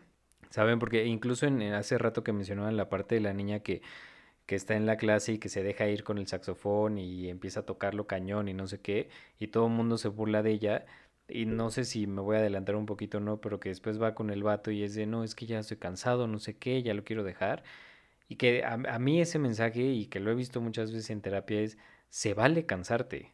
O sea, hay algo que te apasione y que te guste mucho, pero se vale decir, güey, ya tengo hueva. Hoy, hoy, eh, ahorita, tengo mucha flojera de que esa sea mi pasión y la puedo dejar descansar y la puedo retomar mañana, en una semana, en dos semanas, en un mes, o igual, pues ya no, no la puedo volver a, retomar porque ya me cansó y hasta ahí ese fue mi, límite de aprender lo que quería y, y darme cuenta que tanto me beneficia o me perjudica el estar en búsqueda de esa misión y que al menos para mí ha sido más fácil fluir. Que, por ejemplo, yo, para los que no saben, estudié con Paulina en, en la universidad, que de hecho gracias a ella me gradué. y y yo, por ejemplo, cuando salí de la universidad, pues Pablo podrá decir, no tenía ni idea de qué era lo que quería hacer. Y todos me decían, pues es que tienes que buscar un trabajo. Ah, puta, pues sí, pero ¿de qué? O sea, si no tengo ni idea de qué era lo que quería hacer, ni, qué, ni de qué buscar trabajo. Entonces al principio dije, bueno, voy a buscar en investigación de mercados. Y pues la vida nunca me llevó por ahí. Y al principio era frustrarme y frustrarme y frustrarme porque sabes que mi misión es esto, es que mi misión es esto. Hasta que entendí o, pues no, sí, entendí y dije, pues voy a fluir. Y en esa fluidez, pues, enos aquí, ¿no? Entonces, creo que eso es lo padre de sí buscar esa, esa misión y e experimentar cosas, pero tampoco clavarte ni quedarte como en, el, en la búsqueda perpetua de, de, esa misión y sí ver lo que se te presenta alrededor de, de, esa misión. Claro, te viste representado con el barbero, entonces, ¿no? Qué buena plática se avientan en, en, el, en la parte donde le están cortando el cabello, ¿no? Es buenísima, buenísima toda esa charla.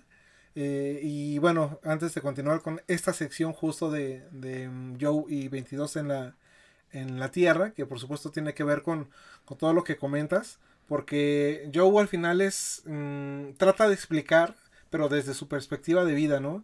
Todo lo, lo hace, pero de una forma muy apresurada. Y, y, su principal intención, como lo había comentado, pues es llegar a su gran concierto. Y es ahí donde pues 22 no, no, no termina por, por, por empatar y lo termina destruyendo. Esta parte de los mentores y que comentas de la escuela es muy interesante también mentores que, que tengan derecho a hacerlo. Tengan mucho cuidado porque creo que pueden, pueden convertir en, en, en figuras de oscuridad a muchas personas, sobre todo a muchos niños, que como bien lo vimos en esta película, eh, incluso el mismo Joe es cuando es niño cuando absorbe todo este amor, cuando tiene mucho más recepción a las cosas.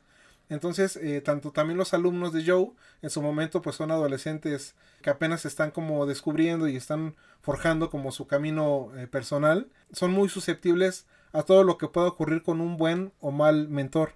Entonces, quien tenga la opción de poder moldear mentes, espero que lo haga de la mejor forma. Y bueno, no me quiero adelantar. Eh, Luis, esta parte de, de Joe y 22 en la tierra. Es muy interesante cómo el, por cosas de la vida, él se ve por fuera, ¿no? Él, él se ve desde afuera, se ve como rara vez nosotros nos vemos, a menos de que nos suceda algo muy fuerte. Dices, ¿qué estoy haciendo con mi vida? Y que, que así me veo, ¿no? El gatito así lo ve, bueno, o sea, él representado en el gato, él representado en su acompañante, pues se ve desde afuera y ve su perspectiva cuando habla con su mamá, cuando ah, hacen todos sus, ahora, ahora sí que su vida, ¿no? La está viendo desde afuera es una forma muy interesante de representar cuando el desprendimiento del cuerpo, cuando las personas tienen accidentes y dicen es que yo regresé cambiado, ¿no? Regresé siendo otro. Hay, mencionaste, este, Roy, una parte que, que su chispa de este Joe es tocar el piano. Y adelantándome, pero es necesario mencionarlo, al final, cuando Joe por fin toca, que bueno, disculpen a los que le, si me estoy adelantando demasiado, pero al final, cuando sale de su tocada, dice, ¿y ahora qué? ¿No? Entonces, la chispa, ¿qué es la chispa? O sea, hay que preguntarnos bien qué es la chispa, para, para qué sirve la chispa, cuánto dura una chispa y, y hacia dónde va tu chispa hoy, ¿no? Porque mañana va a ser distinta y una vez que vivas esa chispa, mañana va a cambiar. Por eso yo pienso que el 22 nos representa a nosotros, porque a final de cuentas nosotros somos las almas rebeldes que, pues de alguna manera, estamos buscando una chispa diario tenemos una mascota y es nuestra chispa, tenemos un hijo y es nuestra chispa, eh, hacemos lo que queremos y es una chispa, dibujamos, hacemos un podcast, hablamos de una película, o sea, ¿qué es lo que te, que te mueve, no? Y, ese es el, mensaje súper profundísimo que pues envuelve la película y que pues nos lleva a una autorreflexión muy fuerte. O O sea, a mí desde el principio esta película se me hizo fuertísima, no, no tanto por el, quizá el tema muerte, sino por el tema de vernos a nosotros mismos, de, reflejarnos a nosotros mismos.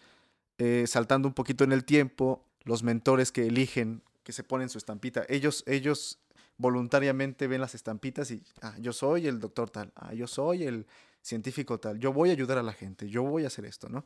Y voy a ayudar a encontrar la chispa a, esta nueva alma que está dispuesta a bajar.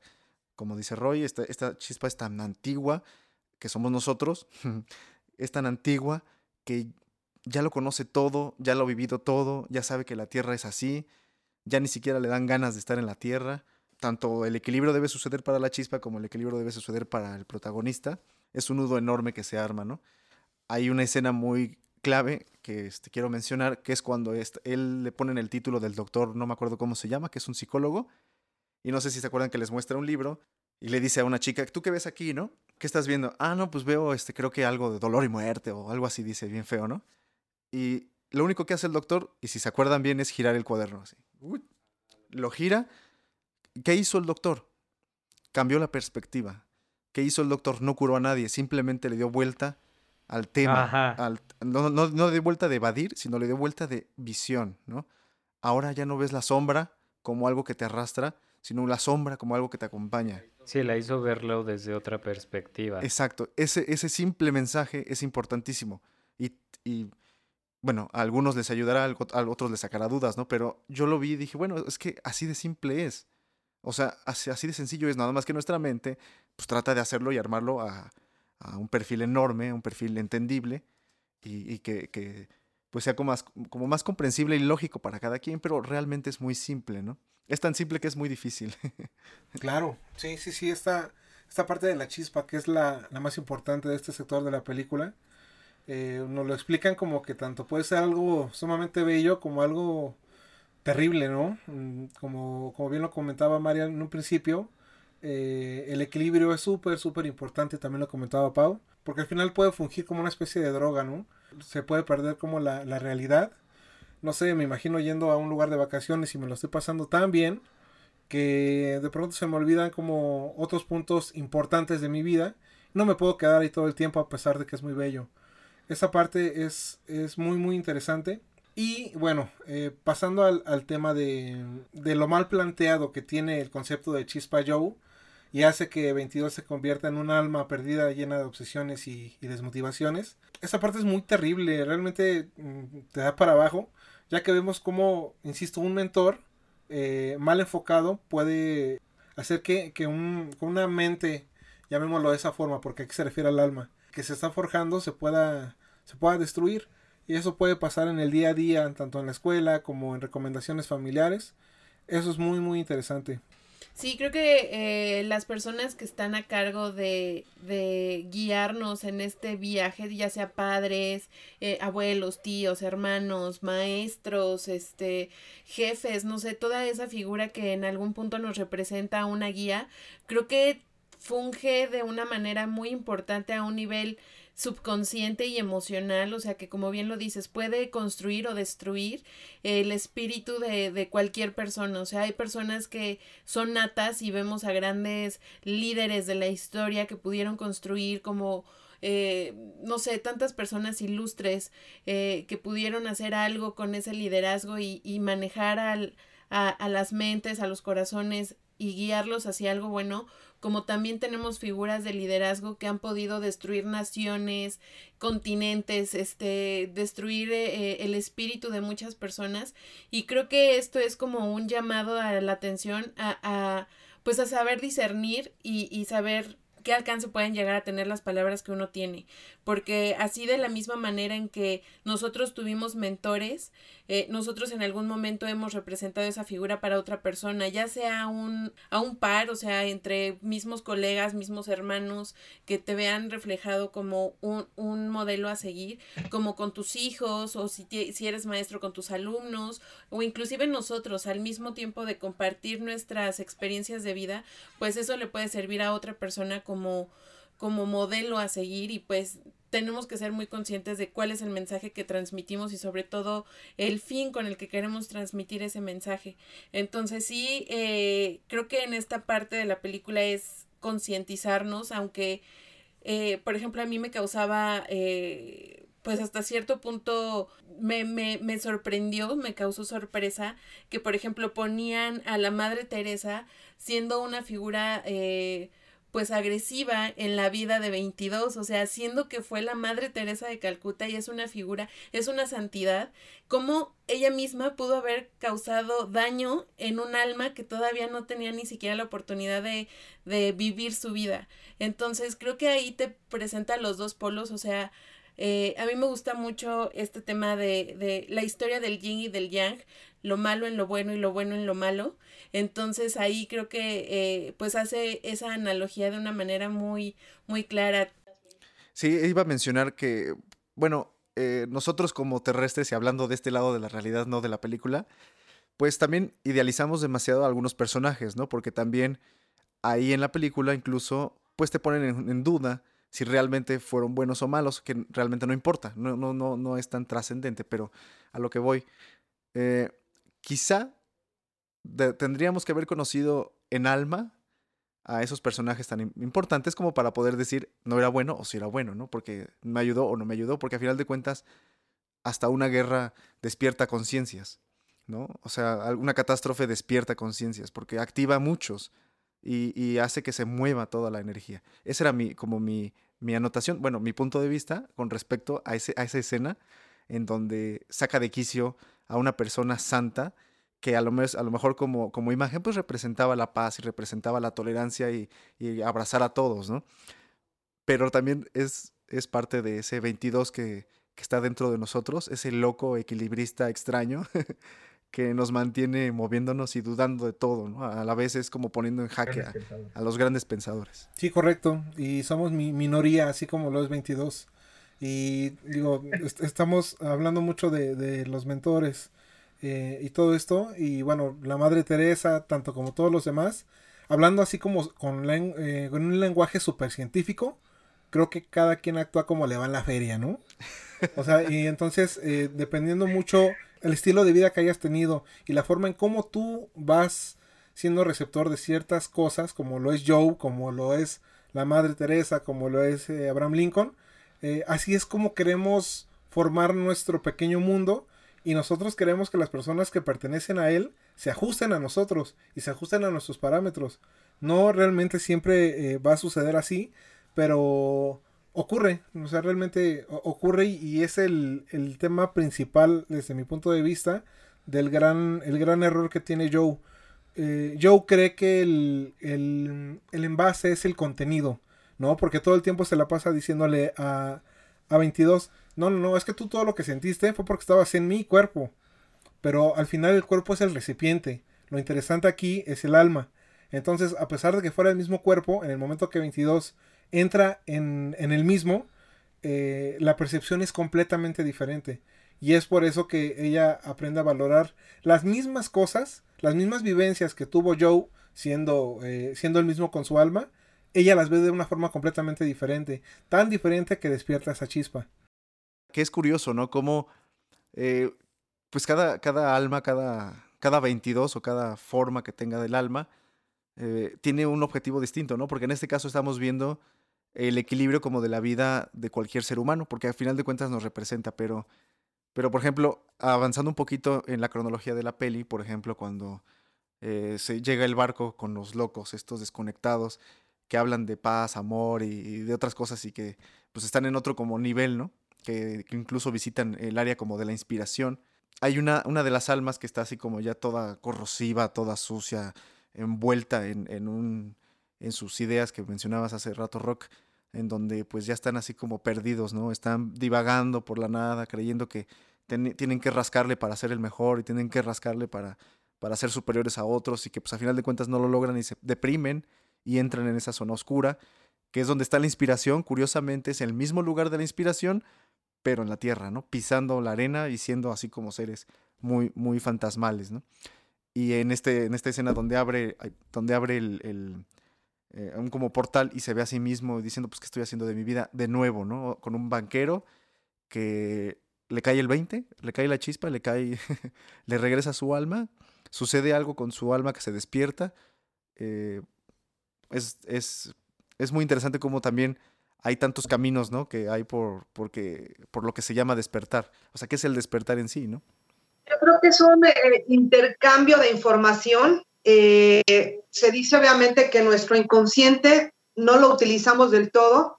Hay muchas cosas inconscientes que hacemos, pero estamos utilizando siempre el consciente que nos jala todo lo material al, alrededor nuestro, lo que la gente comenta, lo que hablan.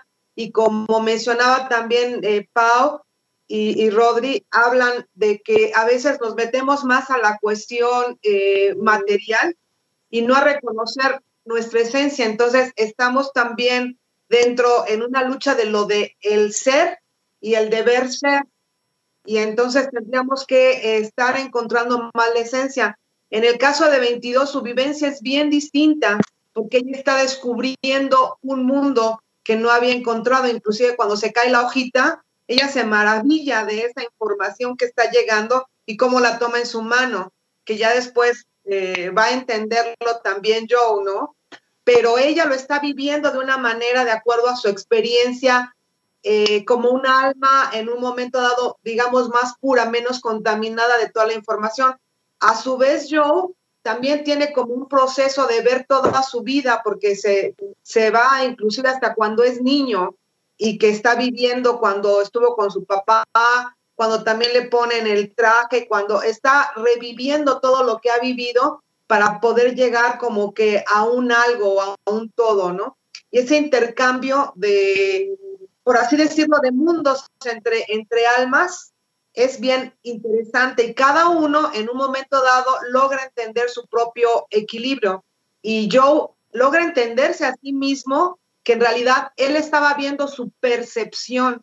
Entonces, la percepción de cada uno es bien diferente. Ahí hay una enseñanza en la que cada, cada ser humano tiene una percepción y entonces nos dedicamos a juzgar al otro como debería de ser, pero sin darnos cuenta de que nadie tenemos la verdad realmente absoluta. Y el juicio entra mucho eh, por parte nuestra. Ahí yo hace juicios en contra de, 22 porque le dice, oye, pues la estás regando en esto. Y a su vez 22, oye, pues yo lo veo de esta manera. No se podría decir que está mal o, uno u otro, sino es la percepción que cada uno tiene. Y aquí en la vida, cada ser humano tiene una percepción distinta y ahí es a donde queremos a veces interactuar. Y son simplemente intercambios de información que, como también decía Luigi, son polos a la mejor opuestos, pero que vas a aprender de lo uno y de lo otro. Nos toca equilibrarlo, nos toca realmente hacer un todo de esa información y también conectarnos a la parte espiritual eh, a través de, lo que quieras, a la mejor meditación, de poder encontrar dentro de ti mismo toda esa esencia de qué eres realmente. Yo así lo veo en ese intercambio, como un intercambio de información. Así es.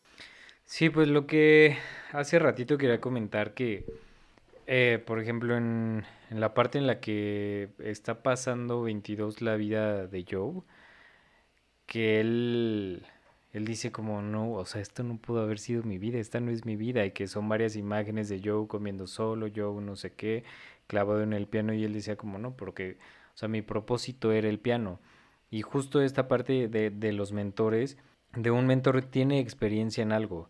Entonces no sé si a ustedes o creo que a todos nos haya pasado en algún momento que o alguien nos platica una, nos da consejos o nos da una guía de cómo hacer las cosas, pero nos la va a dar con base en su experiencia y en cómo él vivió esa, esas experiencias. Y creo que es lo que le pasa a, pues a Joey a 22, que 22 le dice como de, güey, neta, o sea, ¿quieres regresar a la Tierra para esa vida tan de hueva que tenías? O sea, no le dice así, ¿no? Pero es como de, o sea, me interesa saber eso porque, porque una persona que tuvo una vida tan de flojera quiere regresar, o sea, no, no, le, no le da sentido ella siendo nueva en, en la vida, por así decirlo, y yo teniendo esta, esta vida pues ya vivida, recorrida. Y que también en la, en la parte de los mentores, muchas veces tu experiencia, eso fue el entendimiento que yo le di, no tiene que ser igual a la de los demás. Tú sí le puedes dar un consejo a alguien y decirle como, oye, ¿sabes qué? Mira, en mi experiencia va a ser así, y así, y así. Yo lo hice así, y así, y así. Pero no, o sea, ¿quiénes somos nosotros para decir, de, es que no lo hagas así, es que no lo veas así? Es que, o sea, como yo le dice a 22, es que eso no es una chispa. O es que tú estás viviendo tu chispa porque estuviste en mi cuerpo. Sí, pero ella lo está viviendo desde su experiencia y desde lo que 22 pues no conocía de la vida siendo literal una bebecita, ¿no? Una cachorrita así que pues cayó en un cuerpo por casualidad, ella ni quería. E, e, esa parte a mí se me hizo pues muy interesante y, me recordó a muchas cosas que a mí me, me, han pasado, no sé, en cuanto a clases o que vas aprendiendo en, la vida y que mucha gente te dice es que, no sé, a mí me pasaba a la hora de sacar mi video podcast de es que no lo hagas así, es que no digas esto, es que no sé qué, porque te va a pasar esto y que un día dije, ah, pues lo voy a hacer y no me pasó lo que le pasó a las demás personas. Entonces sí podemos, ya sea que eres el mentor de alguien o estás recibiendo información, recíbela, pero no la, no la tomes como un total o como 100% certera, porque el hecho de que a esa persona le haya pasado así no significa que contigo vaya a ser lo mismo. Y lo vemos con Joe que pues llega, le ofrece la pizza 22, ya 22 estando en su cuerpo, y 22 es como, güey, ¿qué huele? O sea, ¿qué es eso? Y ella se saborea la pizza increíble y para Joe es como, ah, pues sí, una pizza, o sea, X, porque él ya está habituado a eso y para, para 22 pues es algo completamente, completamente nuevo.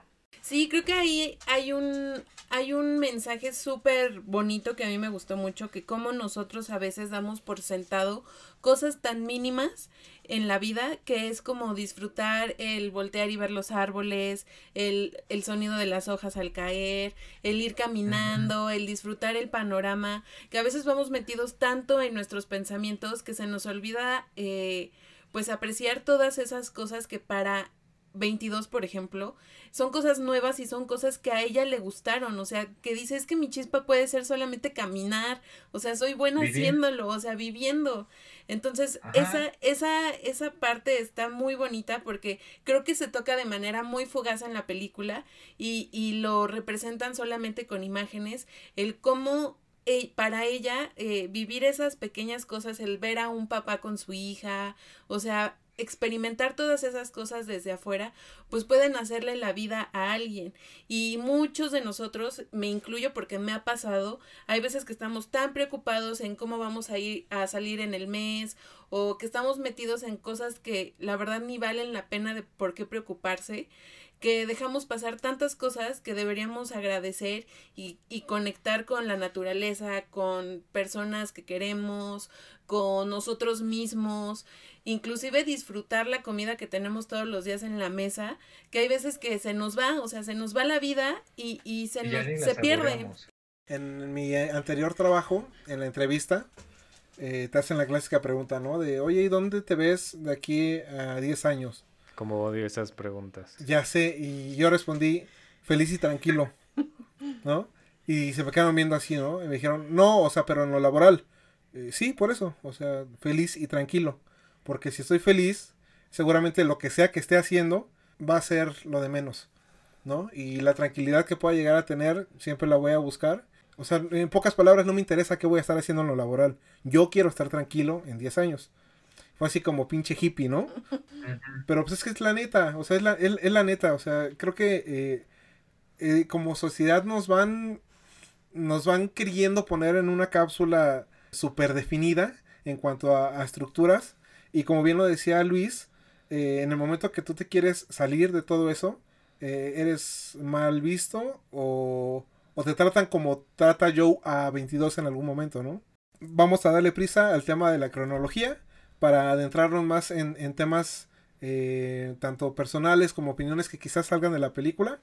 Eh, bueno, Joe descubre eh, su gran error después de, tocar con Dorotea, como bien lo comentaba Luis, y nota que después de ese gran momento ya no existe otro paso tan excitante como, como él pensó que ocurriría, ¿no? Ya tocó con su ídolo, ya lo aplaudieron, mostró su gran talento, se lo reconocieron, y aún así ya nada es suficiente. Eh, y no hay como tantas aristas con lo que acaba de ocurrir con su vida real, con su vida diaria, con su vida fuera del, del, de la zona, ¿no? Que le llaman como esta parte de, de casi casi el nirvana que de repente llegamos a tener. Eh, Joe llega muchas veces a esta zona y sí es maravilloso, pero entiende que no puede vivir ahí. Y es ahí donde a nosotros como espectadores, si alguna vez llegamos a estar en ese punto parecido al de Joe, nos preguntamos qué hacemos en esta vida, cuál es nuestra misión, a qué vinimos, cosas que jamás vamos a entender por completo, como bien lo había comentado Mari, ¿no? Eh, ya en la recta final de la película, 22 obtiene su pase a la vida. Jamás mencionan eh, qué fue lo que, lo que lo provocó, como bien lo decías Luis. Al final no te definen el por qué ocurren las cosas, porque creo que la película te lo deja a propósito en segundo plano. O sea, como igual cuando acaba la película, nunca nos dicen qué es lo que va a terminar haciendo Joe. Ya sea, a lo mejor va a seguir tocando con, con su banda, o a lo mejor se va a meter de lleno con sus alumnos. No nos lo explican, pero porque no tienen que explicarlo. Al final es como la sensación de, de, de la chispa, vamos a repetirlo, que acaban de crear, y no tanto como, como el fin. Básicamente, eh, Joe, obviamente, ambos personajes se complementan y son obviamente, eh, logran como formar un todo y una integración. Y sobre todo cuando Joe se da cuenta de los valores que son para ella, inclusive cuando junta todas sus, cosas en una caja, no me acuerdo bien, eh, lo que ella tenía era una paleta, un, o sea, cosas así. Entonces, ambos descubren a sí mismos como que su propia esencia. Y efectivamente todos nos topamos eh, porque nos ha marcado la sociedad una manera y una estructura. Por ejemplo, te dicen, tienes que terminar primaria, secundaria, preparatoria, y te has preguntado al final, bueno, y ya después de esto llega el momento en que te recibes de una carrera y dices, ¿y ahora? ¿Y ahora qué? ¿A dónde voy? Y ahí es a donde empiezas también a perder el centro de decir, bueno, eh, ¿cuál es la meta? ¿Qué es lo que le pasa ahí a yo cuando llega, ok, ya tengo esto y ahora, ahora qué? Entonces, inclusive le pregunta a, la, a la saxofonista, bueno, la, con los con los que están en el cuarteto, a la señora le pregunta, ¿y ahora esto qué? dice, pues ya, esto es todos los días, esto es la rutina. Ahí es a donde tienes que encontrar, este, de hecho hay una, una frase que no recuerdo cómo le contesta, pero le contesta muy inteligentemente ella. Y a él, él descubre que no nada más es eso, sino que debe de haber algo más, ¿no? Y entiende también la otra contraparte de 22. Entonces entra a, yo veo a su propio yo de decir, tengo que buscarle un significado a lo que estoy haciendo. Y entonces creo que sea el trabajo que estemos haciendo, que sea a lo que nos estemos dedicando, tenemos que encontrarle un sentido. Mientras no encontremos ese sentido, pues estamos perdidos y efectivamente nos van a, va a haber gente positiva y negativa alrededor que nos va a estar orientando extremos ese sentido a lo que estamos haciendo aquí. Y ese sentido se lo puedes dar hasta a un amanecer, pero cuando lo aprendas a disfrutar. Si no lo aprendes a disfrutar, aunque veas el, amanecer, tu mente está absorta en otra cosa, ¿no? Entonces yo veo eh, esos patrones ahí marcados y que sería encontrar un sentido a la vida. Ese es el objetivo. Al final de cuentas, cada uno tiene que buscar ese sentido. Y ese complemento de, de 22 también es eh, mucho para mí lo que sería su ser mismo, su esencia y descubrirlo para dar ese sentido. Sí, creo que eh, justo esa frase que le dice Dorotea a... Bueno, la analogía o la historia que le cuenta del pececito que buscaba el mar que buscaba el océano y le dice, pues aquí está el océano. O sea que hay muchas veces que creo que estamos tan enfocados en la meta que no vamos disfrutando el camino o que no nos hemos dado cuenta que ya llegamos y no lo estamos porque lo pensamos o lo visualizamos de cierta manera con ciertas cosas que no nos hemos dado cuenta que ya lo tenemos de otra manera, desde otra perspectiva ya lo hemos logrado. Y que nos clavamos tanto en que la felicidad, por así decirlo, es un punto al cual llegar, cuando realmente pues la felicidad la deberíamos de tener en todo el camino. Eh, Rock me, me, decía, es que como hay veces que nos decimos, no, pues es que cuando me case o cuando tenga mi primer hijo o cuando me reciba o cuando compre mi casa voy a ser feliz, ¿no? O ya voy a estar tranquilo. Y llega el punto y, y ponemos otra meta. Y nunca vamos a estar 100% satisfechos, que creo que ya era un tema que habías tocado tú, Mari, y, y Rolls que siempre estamos buscando más y más y más, pero en donde no debemos buscarlo. A lo mejor buscamos llenar ciertos vacíos o ciertas eh, cuestiones eh, de manera material cuando debería ser de manera espiritual y, y tratando de, de, ver más allá de nosotros y más allá de lo material. Entonces esa parte de, de, de que Joe como que entre que le cae el 20 y entre que no está 100% convencido, creo que todos hemos estado en ese punto y creo que muchísimas más veces de las que creemos que decimos, ok, ya llegué aquí, pero a lo mejor no es lo que yo quería y creo que yo, yo me puedo identificar mucho porque me pasó, o sea, yo buscaba un trabajo mejor, con un mejor sueldo, con mejores prestaciones y cuando llegué ahí dije, Dios, o sea, no, no es lo que yo quería, o sea, creo que cuando no tenía lo mejor eh, pues ese gran ingreso económico ni nada, estaba mejor porque tenía pues amistades cercanas, o sea, tenía como otro tipo de ingreso hacia mí que me nutría de, en cuestión personal y no tanto en cuestión monetaria donde ya te vuelves una persona miserable. Entonces sí hay veces que, que, que hay que valorar más lo que te deja como a ti como persona que a lo mejor lo que deja de manera material eh, hiciste que me acordara, no sé mucho, estaba viendo un, un, especial de bikers, pero bikers viejos, aquellos primeros mexicanos que hacían rodadas en motos. Y ellos decían, eh, antes eh, marcábamos el, del punto A al punto B. Conforme iban sucediendo los viajes, eh, surgía un punto C. Y entonces el punto B se convertía en toda la belleza en el inter del viaje. Si actualmente eh, ya lo hacen con sus GPS, y entonces todo el tiempo están viendo el celular eh, para no perderse. En lugar de perderse, muchas veces es tan hermoso poder desviarte, encontrar lugares, eh, tener experiencias de vida y eso se va perdiendo ya que la mente se enfoca en solo dos puntos en lugar de eh, el inter que pueda existir. Hablando de ese tema, hay que regresar un poquito en el tiempo en la película porque cuando llega con el barbero, eh, y se llegan a la silla, ¿no? Y, dices que aquí, aquí tú eres el jefe, aquí tú eres el que mandas y el que tú vas a hablar, el, que decide. Y ahí es cuando le, obtiene la primera cosa, bueno, la segunda cosa más bien, que dice, quiero una de esas, ¿no? O sea, su primer es, quiero una de esas cosas, ¿no? Esa, esa, esa, ese dulce que está ahí. Y, y, lo agarra y dice, esto es lo más maravilloso, ¿no? Se siente maravilloso estar aquí, controlarlo todo desde aquí, ¿no? O sea, por fin tener el control. Eh, ahí habla mucho de estos temas que estamos tocando eh, y hay que ver varias veces esa, esa, esa, escena porque él se vuelve el orador, bueno, él o ella o la, entidad se vuelve la oradora y nos empieza a dar un buen de mensajes y un buen de señales de una manera rapidísima.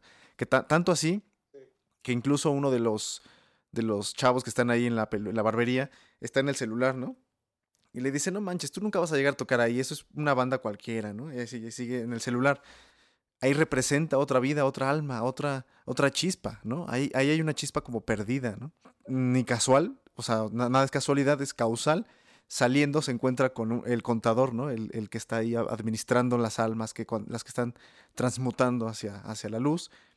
Y hasta lo trauma, ¿no? Porque como que le llega de golpe. Hay, hay, hay momentos que te van a traumar así horrible y pues si no lo sabes interpretar, te agarran desprevenido y te puedes perder. O sea, realmente él se pierde. Y esa, esa escena para mí fue fuerte, porque sin querer eh, golpeó a una chispa que ya estaba en la Tierra, que a lo mejor estaba muy distraída en, su punto A a su punto B, estaba tan, tan creyendo que conocía todo que cuando le llega un trancazo, pues no sabe ni para dónde, ¿no? Sí, de acuerdo. De hecho, yo también pensé esa parte. En, el, en cuanto está viendo el celular, eh, para mí representó una chispa muerta. Y en el momento que existe la confusión y en, por un momento está eh, como en la oscuridad, es perfectamente esa analogía que es la única persona que está en el celular, es la única persona negativa y, y tan peligroso es estar en esa zona que eh, la contadora que por un momento para mí representa como una como si fuera la muerte porque es quien termina yendo por todos eh, lo puede llegar a confundir y, casi se lo lleva, ¿no? Sí, de esa parte a mí me dio mucha risa porque eh, la primera vez que vi la película la estaba viendo con mi hermano y mi cuñada.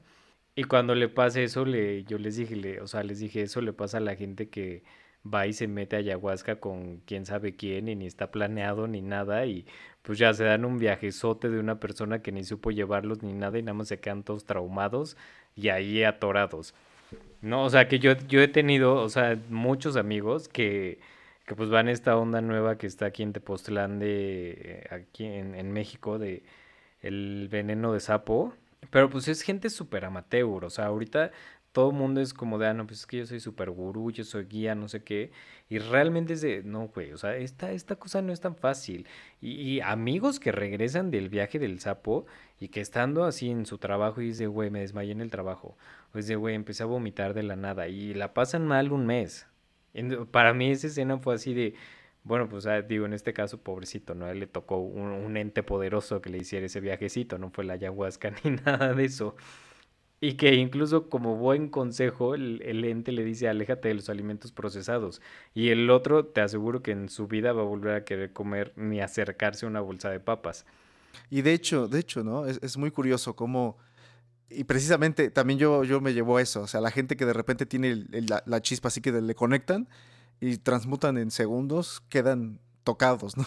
Ajá, y que, y que incluso sí hay eventos que sí te marcan y sí te cambian y tu vida da un giro de 180 grados que a mí, por ejemplo, en mi caso, creo que estar en esta onda de, la espiritualidad, la terapia, el self-care y, preocuparme por mí, por los demás y por lo que me rodea fue que muriera mi mamá. Y que muriera cuando yo era, pues, joven. Y para mí decir como, puta, ¿qué es, ¿qué es esto? O sea, la gente se muere y la gente que más quiere se muere. Y son eventos que te hacen cambiar o cambiar. O quedarte ahí estancado y volverte uno de estos entes que está ahí en el, eh, ya se me olvidó el nombre, almas perdidas, y que pues no saben ni qué hacer y están como en este loop, en este círculo continuo de no sé qué hacer, no sé qué hacer, no sé qué hacer, y ahí te puedes quedar atrapado. Y que incluso siento que le pasa a Joe cuando llega ya al, sueño, al, a tocar, y que todo el mundo le aplauda, y puta, ¿y ahora qué sigue? O sea, que ya bueno, ya lo logré, que, porque solo estaba enfocado en una sola cosa, tocar al lado de esa mujer, este, tocar el piano, que todo el mundo le aplaudiera, tener el reconocimiento de, de, su familia, de sus seres queridos, ya lo tienes. Ahora, ¿qué vas a hacer con eso? Y que para él, yo como lo vi, fue darse cuenta que no estaba siguiendo su camino, sino el de su papá. Sea, un camino que le enseñó su papá y que el, papá le inculcó siendo un niño de, mira, dale una oportunidad a la música, y el papá lo logró y nunca lo consiguió, yo sí lo logré. Bueno, que ya lo tienes, ¿qué vas a hacer? O sea, ya, ya triunfaste, como le dice la mujer, en, el océano, y ahora qué vas a hacer con eso? Y que hace rato que Pau comentaba de muchas veces vacíos que, que queremos llenar con cosas materiales o incluso experiencias o vivencias y que, y que a veces los vacíos no, no es que se tengan que llenar, es que se tengan que sanar.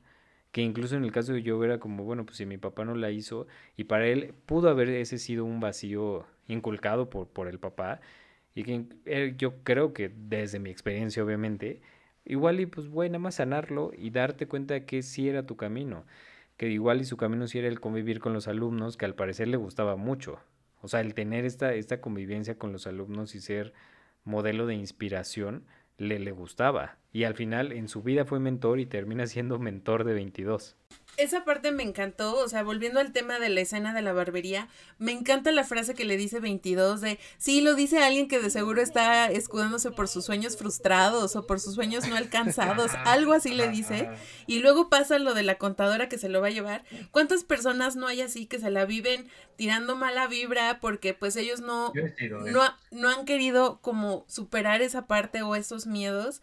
Y al final de cuentas llega el día en que se los, o sea, el día en que tienen que trascender a otro lugar, o sea, seguir su camino espiritual y, y, fallecen y se quedan en esa parte. Y hay otras personas que como a él, ¿no? O sea, que son llamadas de atención. Y yo también lo puedo ver en la cuestión de salud, o sea, eh, que quedamos por sentado nuestra salud y que hacemos muchas cosas que se fuma, se toma, o sea, te puedes meter mil cosas y crees que vas a seguir sano y de repente hay un momento donde ya no, o sea, ya no vas a seguir para allá. O sea, hay tantos mensajes en esa, en esa secuencia tan pequeña que, que está muy interesante cómo, cómo lo abordan, pero sí esa parte de que le dice, no es que lo dice una persona con sueños frustrados, sí, o sea, y si te las topas en muchos lugares. No, y que muchas veces creo que nosotros hemos sido de esos. O sea, porque todo, todos son, a mí yo lo que veía una vez en terapia me explicaban que son reflejos. Yo, yo le platicaba a mi terapeuta, es que no, es que esa, esa persona me cae súper mal y la odio porque es estúpida y bla, bla, bla, y miles de insultos. Y me decía, te voy a decir una frase que a mucha gente le molesta, pero es muy cierta y es, lo que te choca, te checa. Y yo, yo me quedé así de ahí, ¿cómo crees? ¿Cómo crees que yo le voy a tener envidia a esta persona? ¿O ¿Cómo crees que yo me voy a reflejar en esta persona? Y es cierto, o sea, e, es muy cierto que él está viendo que él lo está intentando. Entonces a él le frustra eso porque él no lo está intentando. Él, el chavo del celular no tiene el valor de intentarlo ni, es más, ni siquiera de platicarlo en una barbería enfrente de todos. Y, lo de lo, lo demerita, ¿no? Lo hace menos, así de, eso no sirve. Ajá, y es como, como yo no lo estoy logrando, pues te demerito, te hago menos y te ofendo. Hay, hay otro punto que quería tocar, ahorita me estaba acordando. Eh, y bueno, esto es un poco más percepción y simbolismo. No sé si se acuerdan que eh, la calculadora cuando está, está buscando a Joe, que está buscando su alma, porque dice que pues, ya lo encontró. No sé si se acuerdan que hay una escena del metro en donde es el dibujo es un dibujo así como cubos y se, desprende una línea.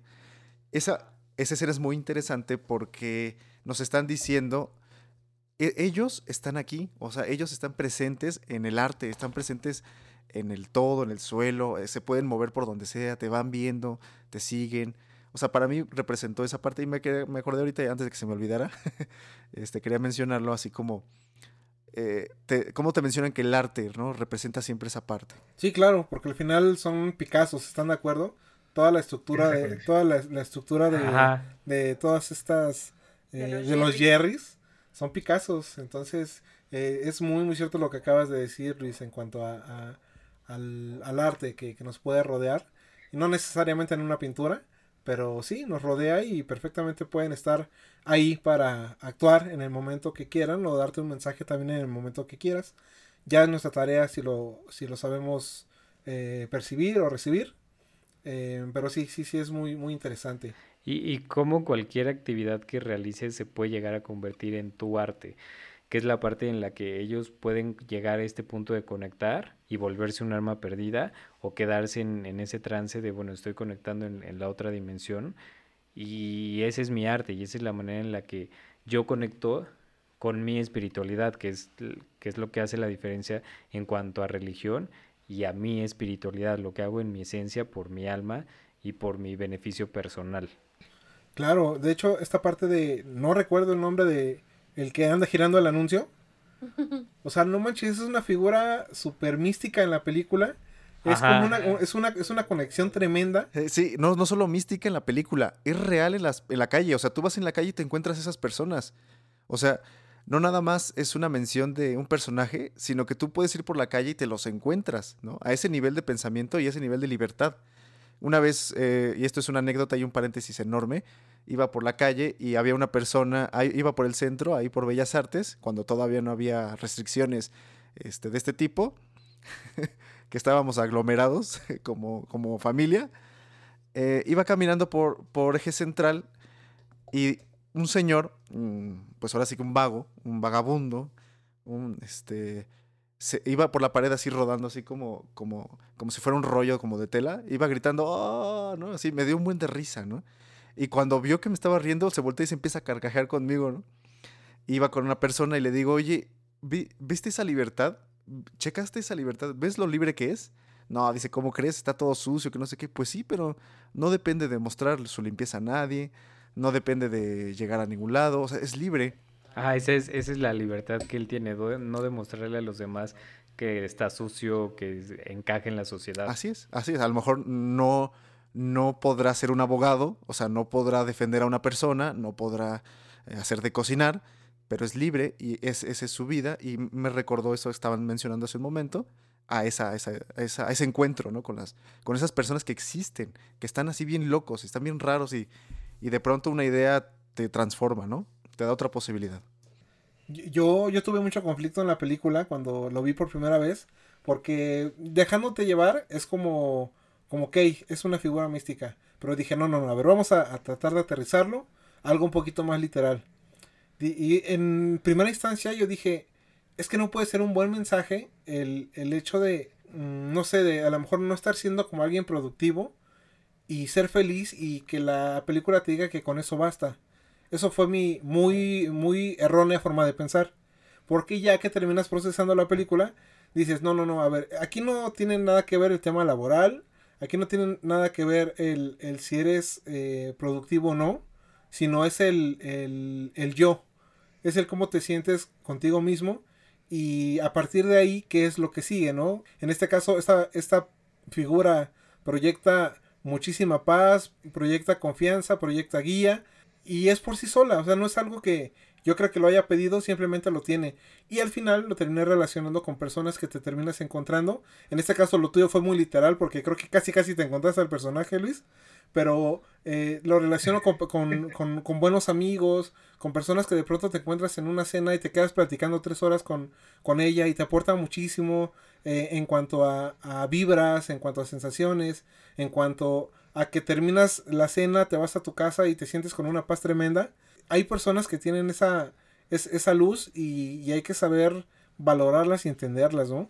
Sí, me encanta esa parte de estos, estos seres porque te muestra otra manera de abordar la espiritualidad, o sea, te muestran el cómo puedes tú conectar y a su vez, como lo decía Mari, cómo puedes ayudar, o sea, cómo puedes con esa espiritualidad que tú tienes, ayudar a trascender a otras personas o a reencontrarse o a llevarlas a un nivel de liberación, como puede ser un terapeuta, por ejemplo, en el caso de, de, de Rolls, como puede ser un, un, maestro de yoga que te ayuda a meditar, que te ayuda a encontrar tu centro, como puede ser una persona, o sea, tu amigo donde puedes ir a, a, platicar, que puedes este, eh, meditar, puedes este, eh, como elevar tu ser a otro nivel espiritual o como puede ser igual una persona que represente eh, una religión o un sacerdote, etc. Pero son estas personas que te ayudan a sanar y a reencontrar tu espiritualidad y, y tu alma y reconectar en ti. Entonces, estos seres me encantaron porque los ponen súper místicos, súper hippies y a mí siempre me ha latido esta onda de de que no tienes que profesar una religión para poder conectar con tu ser y con tu alma y con, y con lo que nos creó y con el más allá. Entonces volvemos a este tema de la energía, de cómo te conectas y todo eso. Eso a mí me encantó. O sea, estos personajes creo que son mis favoritos, a, apartándolos de los protagonistas. a, mí me, a mí me pasó que a mí el, el del cartel me recordó en algún momento que que, ah, el año pasado fui a, un taller espiritual en, en, Bacalar, en Quintana Roo. No, Chetumal. Ay, qué, qué vergüenza para los de Bacalar, perdonen amigos de Bacalar. y, y, la persona que, que me dio el, el, el, taller, que se llama Eres, es una pues guía maestra espiritual, por así decirlo, y al principio yo iba súper escéptico. Y que, y que yo la veía ella tan libre y abrazos y vamos a bailar y no sé qué, yo decía como, ay, ¿qué es esto? ¿En qué me metí? ¿Qué estoy haciendo aquí? Otra vez caí en una secta de coaching. Y era cero así. Y que ella, o sea, eh, me empezó a explicar el, el taller de, de, espiritualidad.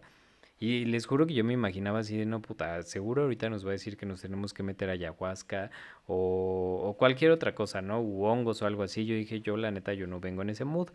Y me, me sorprendió mucho que ella me explicó de, me dijo, es que no necesitas ningún psicotrópico para conectar contigo mismo, para conectar con tu espiritualidad. Me dijo, si quieres algún día hacer un viaje de ayahuasca, está bien, pero el ayahuasca tiene que llegar a ti y tiene que ser con una persona que sí sea un profesional.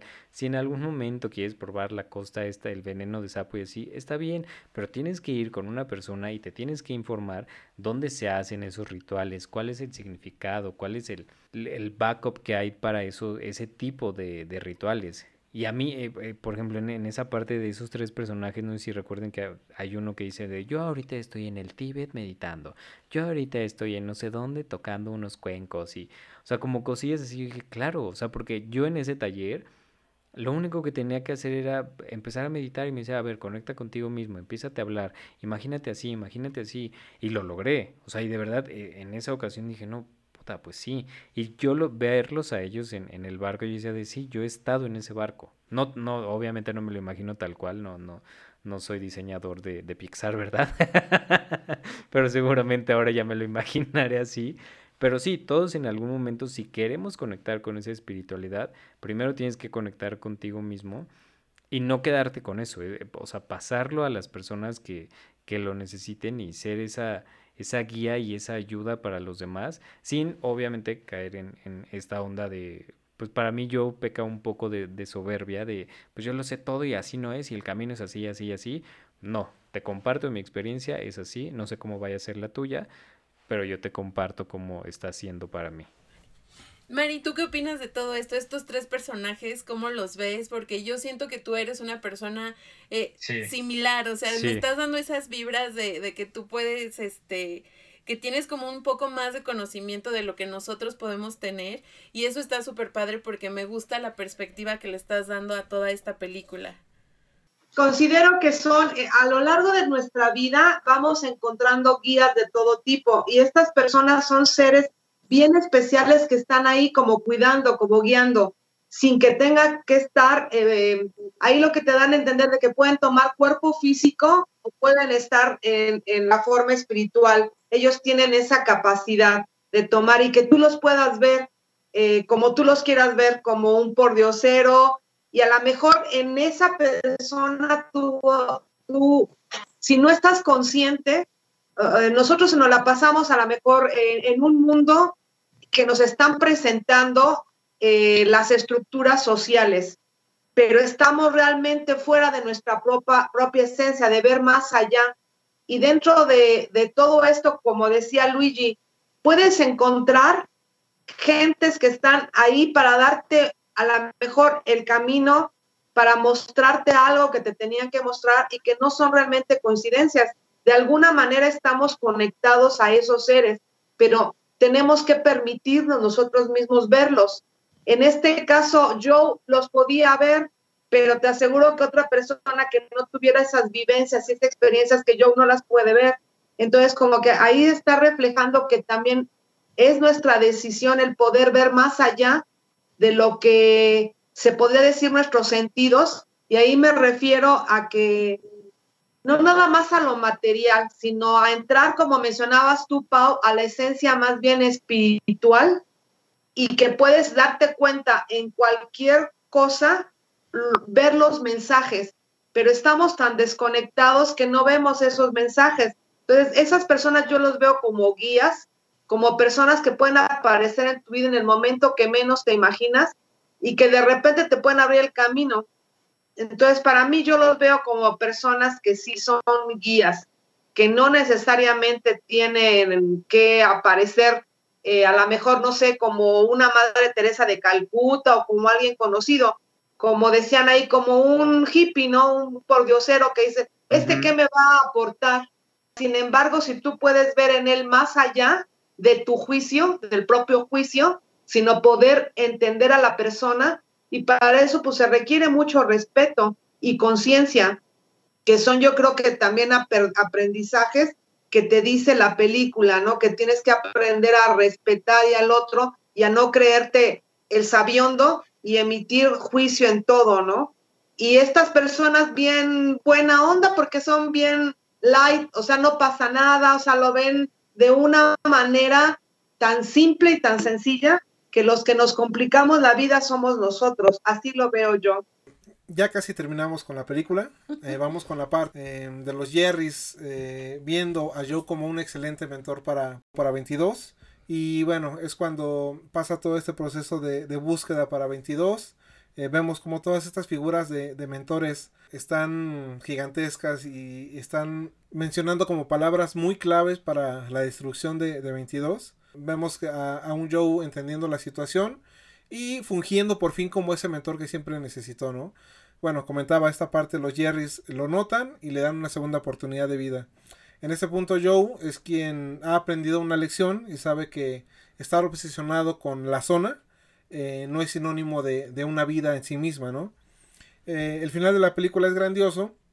No sé si fue parte de los eh, de la idea de los escritores de Pixar el no dar una resolución como se los comentaba hace unos minutos porque nunca nos muestran qué es lo que sucede después de, que Joe regresa pero nosotros sentimos una satisfacción y no lo necesitamos ni nosotros, no lo necesita la película. Sí, respecto a eso, y antes de, antes de que se nos vaya el tema, hay una escena clave también ahí que, que está, podemos notar bastante interesante. Mm, ¿Recuerdan cuando este Joe va a tocar por fin, o sea, regresa a su cuerpo?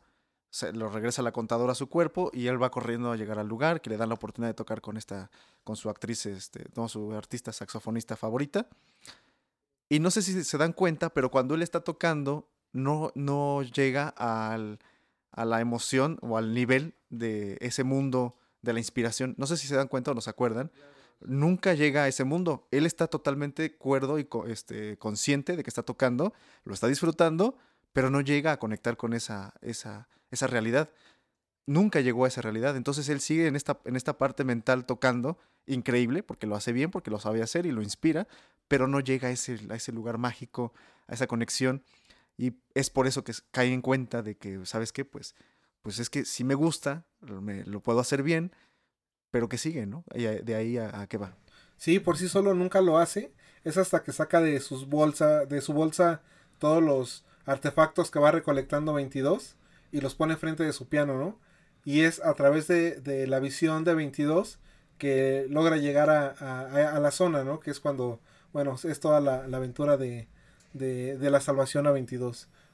Pues así como comentaba, ahí él toma en cuenta y toma conciencia por fin eh, lo que para ella representaba cosas tan tontas aparentemente y simples, ¿no? Y hasta pues una, creo que una dona mordida, un cacho ahí de pizza, o sea, todo lo que para ella representaban los valores y lo que para ella tenía sentido y él se siente arrepentido porque ahí toma en cuenta él que, como hablaba yo anteriormente, la percepción de unos y otros es bien diferente.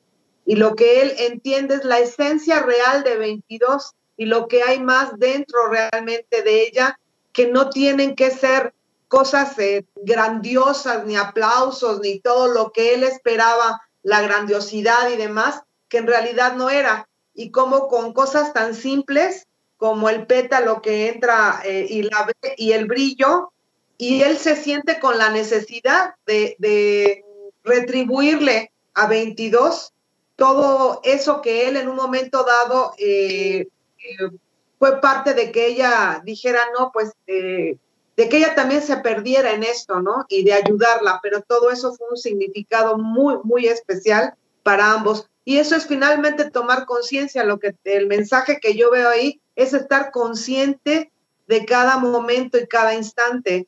Si no estás consciente, te estás perdiendo parte de la vida y no sabemos ni qué onda. Eso para mí es el significado de, esa parte. Sí, totalmente de acuerdo. Creo que en ese momento de, de realización, de, pues sí, de adquirir la conciencia plena, es súper importante y creo que lo dice él al final, o sea, cuando el Jerry le pregunta, bueno, ¿y ahora qué vas a hacer? Y le dice, pues vivir mi vida, o sea, vivir la vida plenamente. Entonces creo que ese es el gran mensaje, que no importa lo que hagas, que hay que vivirlo plenamente y lo vemos en muchas figuras dentro de la película, lo vemos dentro del barbero, lo vemos inclusive eh, en la mamá de, de, de, Joe, como ella pues está contenta, o sea, ella no, no, se, se, no se ve una persona como preocupada, sino que se ve también plena, entonces hay muchas figuras que viven su vida y que también 22 eh, lo entendió tiene ese miedo de llegar a la tierra porque no sabe qué va a suceder, pero está consciente en que lo va a disfrutar y que ya sabe cómo va a hacer las cosas y que quiere vivir la experiencia. Entonces toda esa parte creo que deja una enseñanza enorme y creo que son muchos más los mensajes que hay, pero esa parte de aprender a vivir es súper interesante eso. Sí, fíjate que a mí E, e, esa parte cuando le dice de, es que ya platicamos y te vamos a dar otra oportunidad, ¿no? Ah, gracias. Para mí, eh, todo eso es que siempre hay segundas oportunidades, terceras, cuartas, quintas, sextas. Nunca lo, lo, creo que lo vi así porque recientemente hice un episodio sobre eso que va de en, en, mi podcast sin justificar. Me pueden encontrar en cualquier plataforma, ya me di otro gol. Eh, pero que en ese momento hice ese episodio sobre las, las mujeres que están en la cárcel y que muchas veces la sociedad las juzga por un acto que hicieron en su vida o porque estuvieron en el lugar y en el momento incorrecto y tienen que pagar por eso. Entonces, eh, yo, yo lo que veía de, de esa escena y de toda esa parte de la película es, nunca, nunca es tarde para ser el protagonista de tu propia vida. Si pasaste un rato en blanco y no estando consciente, como lo decía Mari, es momento de hacerlo. En el momento en el que te das cuenta de eso, lo puedes hacer. nadie te tiene por qué decir que ya es demasiado tarde, que ya no tienes derecho, que si lo hiciste mal una vez no lo puedes volver a hacer. Lo puedes volver a hacer las veces que quieras. Eh, digo, claro, siempre y cuando no afectes a los demás. Y, y, sobre todo una parte que yo aprendí a ver en, en esto de la terapia gestal es el estar presente. Estar consciente y estar presente en el aquí y en el ahora. Y dejar el, el pasado que pues lo único que te puede llegar a generar es depresión y dejar el futuro que lo único que también te puede llegar a generar es ansiedad y estar presente y consciente de lo único que tienes ahorita es este momento. Por ejemplo, ahorita lo único que nosotros tenemos es este podcast, es esta grabación, es el estar nosotros juntos haciendo este pues e, este episodio. Y también otra parte que, que yo vi del, del aprendizaje de, de Joe es que no, no le podemos dar a los demás lo que nosotros no tenemos. Y que yo, yo, yo lo veía, por ejemplo, en, en esta parte de, pues estando en terapia y toda esta onda de amores codependientes y así, yo, yo le decía en alguna ocasión a mi terapeuta, es que pues yo no sé estar solo. O sea, yo no quiero estar conmigo mismo, yo tengo que estar en una relación con alguien. Y ella, que, que eso me explotó el cerebro y fue casi casi para mí como el ratoncito que se va con el vato del celular y para mí fue creo que también un antes y un después, que me dijo es que si tú no puedes estar contigo mismo si tú no puedes estar solo contigo mismo, ¿cómo pretendes que alguien quiere estar contigo? Y para mí fue de puta madre, si es cierto. O sea, si yo no, si yo no empiezo a sanar en mí, si yo no empiezo a tener en mí todo eso que busco en los demás o todo eso que quiero enseñar a los demás, ¿cómo lo voy a hacer? Para mí fue esa, esa parte de Joe de, él se dio cuenta de eso, él se dio cuenta de, al sacar las cosas de, de 22, el valor de las cosas que le dio 22 y cómo fue la experiencia de 22 y cómo él había pasado una parte de su vida en blanco buscando llegar a un camino y cuando llegó pues, siguió igual de perdido para mí es, esa parte de, de, la película fue muy bonita y una me, me, enseñó dos cosas que es que Joe y 22, eh, por estos entes, estos, este ya, ya se me olvidó, concepciones cuánticas eh, adaptadas para nuestro cerebro básico, no, o sea, fluyeron y lo dejaron que pasara así porque estaba destinado a pasar así, porque estaba destinado a tanto 22 darle una lección y ser maestro de Joe y lo mismo de Joe hacia 22. Y, y el dejar el, el, el, final en pues voy a bajar y voy a vivir mi vida es algo que cada quien le vamos a dar nuestra interpretación, que cada quien lo vamos a poder ver con base en nuestros reflejos. En si lo vemos, ay no, estuvo súper mal, eso es lo que tienes adentro. Ay, oye, qué bonito que le hayan dado una segunda oportunidad, qué padre, que yo no sé qué, eso también es lo que tienes adentro. Y creo que eso es lo que me encantó de, de la película. Sí, claro, quien llega a pensar como, no manches, ya no me dijeron qué onda, qué es lo que iba a pasar, ¿no? O sea, pues es porque eres alguien que está obsesionado con los cierres y si no lo tienes, simplemente te causa ansiedad y, eso se va a repercutir en, en, muchos puntos de tu vida, ¿no? Eh, sí, varios, varios puntos ahí que quería comentar, o sea, es que son muchísimos temas y, y podríamos aquí tardarnos tres días hablando, pero este, es muy interesante, por ejemplo, en relación a esos, esos, esos eh, maestros que, que, llegan aquí a la Tierra. Yo, yo en lo personal eh, y por mi experiencia de vida, porque cada quien, y me, estoy dando cuenta que por alguna razón estamos aquí nosotros platicando y por alguna otra razón alguien nos va a estar escuchando y algo, algo va a dejar ahí, ¿no? En, ahí una semillita. Por mi experiencia de vida, puedo decir que tengo también un antes y un después, ¿no? O sea, yo, yo puedo eh, hablar ahora sí que desde mi perspectiva, desde mi propio Joe, que para mí llegó un 22 a decirme, ¿sabes qué? Mm, esto es temporal, igual que le pasó a Roy. O sea, esto es temporal y me enseñó de alguna manera que si no lo aprovechas ahorita y, ves todas las posibilidades ahorita, pues vas a, vas a desperdiciar un poco de tiempo, vas a vivir como, como las almas esas negras ahí arrastrándote, pues sin un objetivo nuevo, sin una chispa, nuestra propia chispa. Y de hecho, curiosamente, uno de los temas que, tuve con, con, ella fue eso, la chispa, ¿no? Porque pues ella estaba eh, a meses o días o semanas o años de morir por un problema en el corazón y hablábamos de qué es la chispa, ¿no? Y pues, curiosamente en esta película se habla de eso. ¿A dónde está esa chispa? ¿Qué es lo que para vivir me trae aquí, ¿no? ¿Qué es lo que te va a mover? Y no ahorita, no ahorita, no una vida, diario, en cada segundo, ¿no? ¿Qué, qué es lo que te está inspirando? Bueno, ese era, ese era uno de los temas y que pues a mí me, me parecía importante mencionarlo porque también esos maestros, y ah, bueno, porque a partir de ese momento, para mí, pues casi cada encuentro que he tenido, porque fue a partir de eso, es de que yo pude eh, encontrar muchos pequeños maestros, muchos pequeños ejemplos, muchas pequeñas guías que me van juntando experiencia, que me van dando pues nuevas chispas, nuevas formas hacia dónde ir viendo sin cerrarme a una sola a una sola a un solo propósito que sería tocar el piano con el artista que yo para mí considero el mejor, porque pues yo soy músico, me identifique con eso.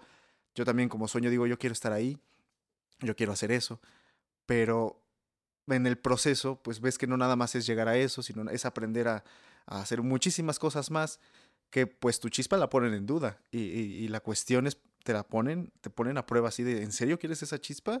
O tú mismo te la pones, ¿no? Vas a eso, ok, tienes que aprender a hacer esto, tienes que aprender a perder tu chispa, tienes que aprender a, a soltar y agarrar nuevas chispas y a, a, usar como ganchos con otras chispas, ¿no? Sin afectar, es, es aprendizaje, ¿no? en ese transcurso, en ese camino, pues es cuando me voy encontrando con ustedes, por ejemplo. ¿no? Yo, no, yo no conocía a, Mari. Yo, yo, pues ni por aquí que existiera. Pero de repente una amiga en común, de repente una persona que trasciende, que transmuta su cuerpo y se transforma en todo, eh, me empieza a juntar con gente muy interesante, me empieza a dar oportunidades nuevas, entonces ya estás viviendo como en ese, bueno, al menos así lo quiero ver, estoy viviendo como en esa especie de limbo eh, experimental, eh, inspirador que hace que todo lo que viva se vuelva un mensaje. Y es cuando empiezo a ver las películas así, digo, no, pues aquí hay un buen de señales que tiene que la gente conocer. Que no nada más es eh, la plática motivadora, ¿no? Que no nada más es que te asalten. O sea, no, no es eso, ¿no? Es el apego, es el ego, es el aprender a perder, el aprender a ganar, el aprender a recibir, el aprender a soltar, el aprender a dar, ¿no? Es, es todo eso englobado en esta película está, está mencionado y colocado ya en el colectivo porque la gente la está viendo de una manera épica. O sea, esta película es épica. Y creo que dijiste una palabra clave ahorita, que es esta parte de aceptar. O sea, en, esta, en esta parte que dijiste de que te está llevando por un camino de una persona que trascendió y que estás en un limbo, estás aceptando lo que la vida te está presentando y que muchas veces para, para todos, para mí, en el caso de cuando murió mi mamá, para mí fue muy difícil aceptar que se había muerto. Y yo me pude haber quedado en ese sentimiento de, ah, puta, se murió, soy un huerfanito, no sé qué, no tengo mamá. Pues sí, acéptalo. Ya está, no, o sea, no puedes hacer nada, acepta lo que la vida te está presentando, acepta el aprendizaje que la vida te está dando, acepta que si ya la vida te llevó por tu sueño, acepta que eso no es lo que te estaba gustando. Y acepta que no, que está bien volverlo a intentar y está bien volver a buscar otro, otra oportunidad. Lo mismo que hace Joe, acepta que se equivocó y va y ofrece disculpas a, a 22. Eh, ahí hay una parte muy interesante que hay que mencionar porque casi, casi, creo que vamos a cerrar ya casi, pero no sé si se acuerdan en esa parte cuando vuelve a buscar a 22 que eh, ella está repitiendo las frases que le dijeron. Tú no sirves para nada, tú eres una basura, tú vas a estar solo, tú vas a estar el otro, eres, una, eres nada, ¿no? No vales, no vas a tener chispa, nunca la vas a encontrar. Entonces, eh, es curioso que el, el, campo oscuro que generamos es nuestro, porque lo estamos generando nosotros, porque es lo que estamos absorbiendo y es lo que estamos tomando en cuenta. en lugar de soltar. compras las ideas de los demás. Así es, en lugar, de, en lugar de continuar, nos invadimos o nos invaden de alguna manera ese tipo de palabras, ese tipo de energía, ese tipo de magia, ¿no? Que, porque la palabra es magia, este, nos están, nos crean nuestra realidad. Y, y nos muestra lo fácil también que es salir de ese, de ese loop de, de pensamientos.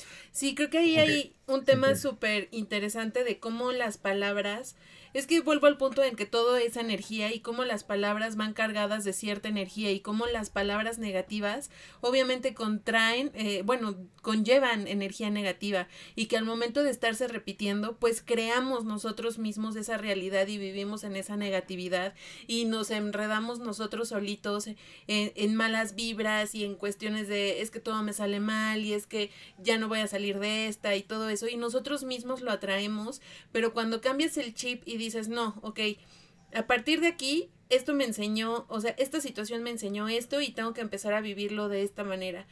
Creo que es ese momento en que nosotros crecemos de manera espiritual, personal y todo, cuando eh, podemos detectar esas situaciones y, les, y las giramos y les podemos dar la vuelta como fue el caso de, de Rolls y de Luigi. Creo que eso es lo importante y lo que nos hace crecer de manera personal y que a la vez nos ayuda a, a sacar a personas que estén en ese mismo loop. Y eh, retomando un poquito el tema de, de los aprendizajes, creo que sí tiene mucho que ver el por qué eh, cada quien vive sus, sus experiencias de cierta manera y de cierta perspectiva y como lo decía Luigi, o sea, todos estamos aquí por alguna razón, o sea, ahorita el que estemos platicando todo esto es porque de cierta manera hemos vivido situaciones similares que las hemos afrontado y que nos han hecho crecer en una parte personal, espiritual, etcétera, y que podamos compartir nuestra experiencia, pues a su vez va a funcionarle a la persona que nos escuche y ojalá así sea que, que, que el escuchar todas estas vivencias y cómo podemos sacar tanta información de una película va a causar un, un nuevo despertar, porque como bien lo dice Luigi, esta idea y esta semillita ya se sembró en muchas cabezas que han visto esta película. Y le hacía mucha falta al mundo, ¿eh? Exactamente. Y era lo que íbamos. Hoy en la tarde platicábamos con una persona que le decíamos, es que yo, eh, nosotros, Rodrigo y yo como pareja, teníamos muchísimos planes para este año y planes que no creíamos posibles en años anteriores. O sea, que decíamos, este año nos vamos a casar, este año nos vamos a ir de viaje a Europa. Y eran situaciones que nosotros veíamos muy lejanas. Y de repente la vida nos vino y nos dijo, ay, esos planes que tenían se van a tener que esperar o se van a tener que, que, sí. que generar de otra manera. Y en vez de, sí. de, ponernos en el plan de no manches, es que pinche año feo, no sé qué, pues no, o sea, damos gracias de que a pesar de cómo ha estado el año, seguimos juntos, tenemos salud, nuestra familia está súper bien, este, tenemos trabajo, creamos un negocio, compartimos con personas que estimamos, o sea, toda esa energía pues la le pudimos dar un, un, un, giro de 180 grados y, y, manejarlo a nuestro favor. Entonces creo que todo eso también va de la mano. Creo que como bien lo decía Luigi al principio del podcast, esta película estuvo como, no sé, eh, estuvo destinada a, a, este año de, de alguna manera este, mística. Sí, ya hecho. Y, Al despertar de conciencias. Exactamente. Ah. Entonces, creo que es el momento indicado, creo que estamos a tiempo de generar como sociedad una nueva conciencia y no es entrar en un nuevo orden, simplemente es despertar en la conciencia y despertar en que pues todos somos parte de uno mismo y que tenemos que dar lo mejor que tenemos como personas para que pues a su vez esto se haga como una cadenita y que todos pongamos nuestro mejor esfuerzo para todos. Ok, buenísimo este programa, me está gustando muchísimo. Creo que ya llegó el momento de las conclusiones. Si tienen eh, puntos que se quedaron atorados, coméntenlos. Eh, lo podemos hacer sin ningún problema. Quiero comenzar comentando que sí, hay muchísimos mensajes, pero creo que hay uno muy claro y es por lo que valoro mucho el trabajo de Pixar, ya que es el más importante y es el más evidente y es disfrutar las pequeñas cosas en, en nuestro día a día eh, tratar de ser felices hoy y no creer que hasta que se cumpla esa meta que tenemos en la cabeza, lo vamos a hacer. Todos tenemos planes de vida y seguro nos pondrán contentos cuando lo logremos, pero eso no quiere decir que en el Inter debamos sumergirnos en la oscuridad o enredarnos en ideas como que si no lo logramos, entonces vamos a ser unos fracasados. Eh, evitar compararnos con quien está en ese lugar donde nosotros queremos estar. No buscar la felicidad a través de terceros, llámese eh, incluso parejas, llámese falsos líderes, mm, ya, llámese religión, llámese motivadores personales, porque al final, aunque pareciera algo positivo y aunque pareciera que te quieren ayudar a algo, al final te están adoctrinando para ser una persona diferente a la que eres actualmente. Te hacen sentir que tú no bastas, ¿eh? ¿no? Entonces, eh, hay que eh, tener la cabeza muy, muy, muy, muy clara, el tercer ojo muy, muy, muy abierto para poder entender todas estas situaciones y bueno, dar eh, lo mejor de ti para la vida que, tienes en este momento.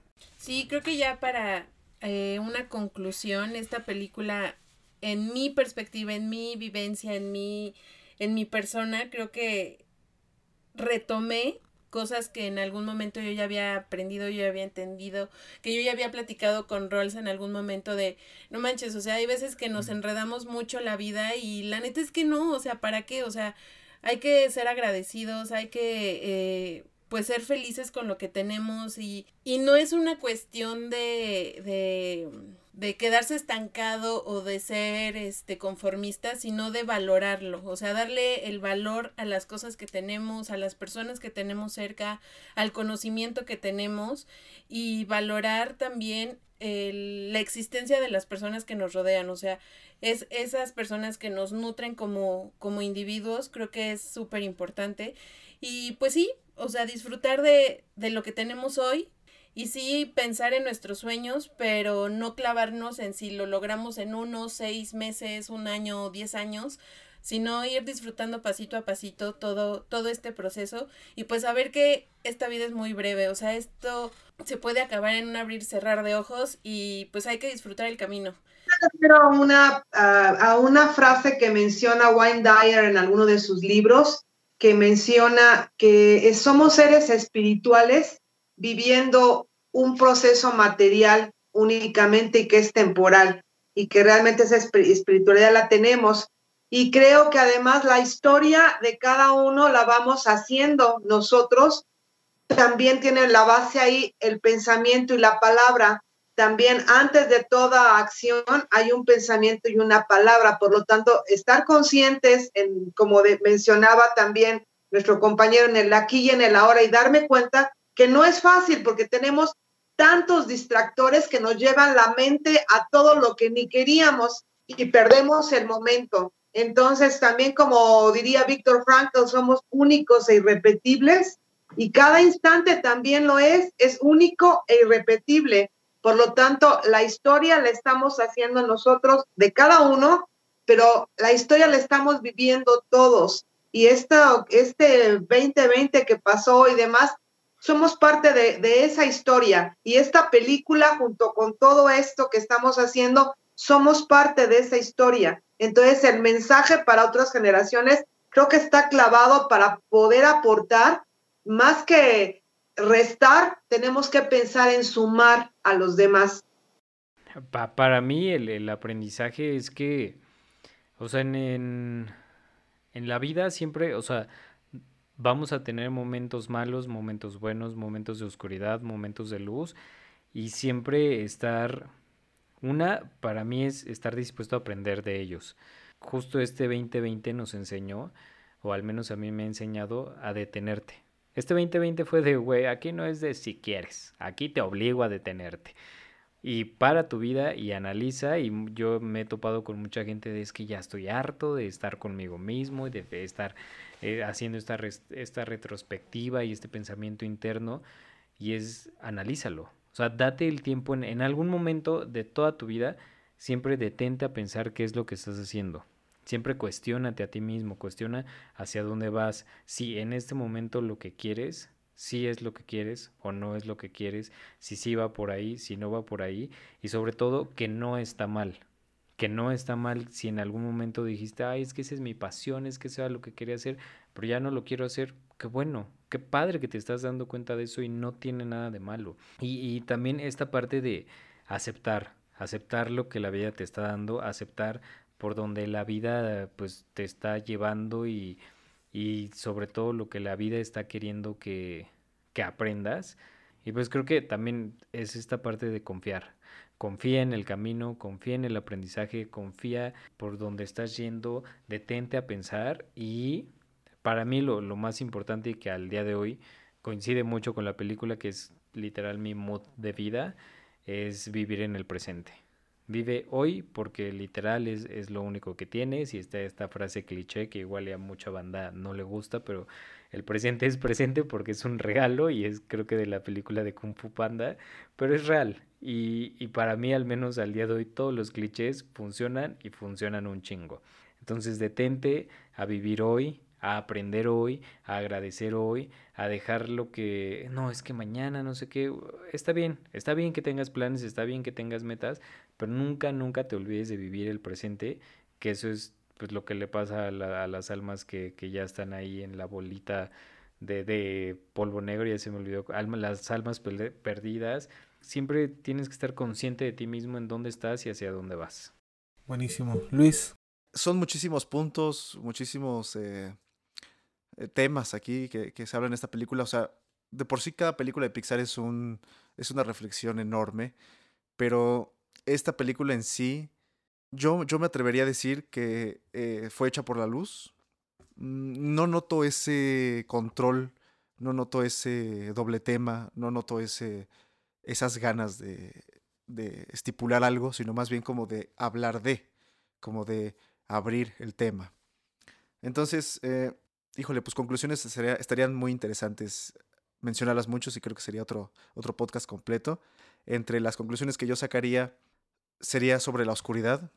Para mí y desde mi perspectiva y desde mi experiencia, puedo asegurar que la oscuridad, todo lo oscuro que nosotros podemos catalogar como malo, negativo, feo, en realidad es lo que más nos está ayudando a, a, tener esa conciencia, son trancazos que, que te obligan a, a, como decía Roy, como decía Mari, o sea, te obligan a, a, traerte aquí.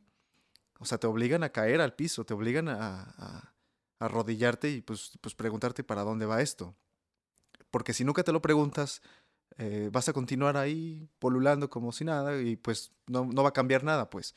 Sí, es feo porque te quitan de tu, de tu rutina, ¿no? Te, te destruyen tu, lo que creías que era tu vida, cuando te caes a la coladera, ahorita nos caímos, eh, el, el, globo completo fue tirado a la coladera para, para empezar a su camino, para empezar su propio 22, para encontrar ese 22 que todos somos, porque a final de cuentas eh, somos un 22, somos un 32, somos un millón y no sé qué tantos en uno solo, ¿no? Estamos presentes aquí y ahora y por eso no existe el tiempo en otros lados, porque eh, estamos aquí, o sea, no, no hay más, ¿no? No, no, no va a ocurrir nada más. Yo pienso que los 22 estamos colocados estratégicamente eh, divididos así en el, mundo y ahorita nos juntamos aquí este, cinco para hablar de este tema y estamos colocados estratégicos. Esa sería mi parte de la confianza que mencionaba Roy. Yo confío en que este, somos esa chispa buscando respuestas y buscando preguntas, eh, poniendo en duda todo lo que nos dicen y encontrando esa, ese objetivo a diario. Eh, pues el amor está ahí disponible, esa es otra conclusión. Es que estoy, eh, anoté varias ahorita rápido para, para, tenerlas en mente, porque si no se me, se me, se me va.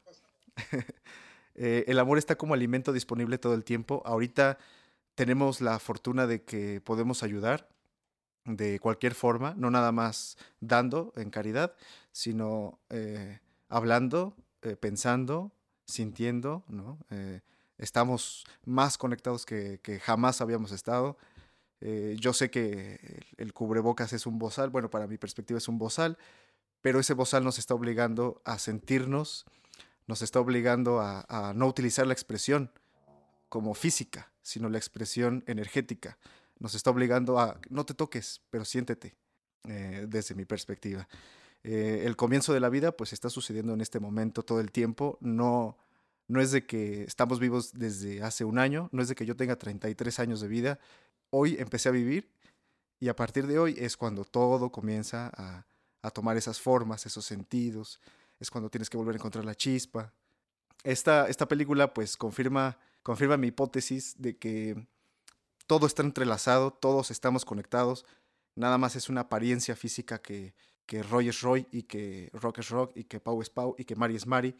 A final de cuentas todos somos todos y tenemos nada más diferentes egos que están observándose a sí mismos todo el tiempo, encontrándose afortunadamente, reencontrándose.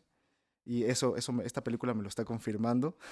pues eh, apreciar cada microencuentro, porque así como yo me encontré un vago girando y me dio curiosidad su forma de ser libre, así he encontrado, he encontrado pintores, ¿no? Que son libres rayando paredes. A veces me siento libre yo en la batería, ¿no? O editando música o haciendo cualquier cosa de fotografía. La conciencia es saber que el camino está dispuesto a ser experimentado. O sea, eh, si, tú caes en conciencia, te vas a dar cuenta que nada está mal y que pues, simplemente es otra forma de verlo, otra forma de, analizar lo que nosotros llamamos como experiencias de la vida.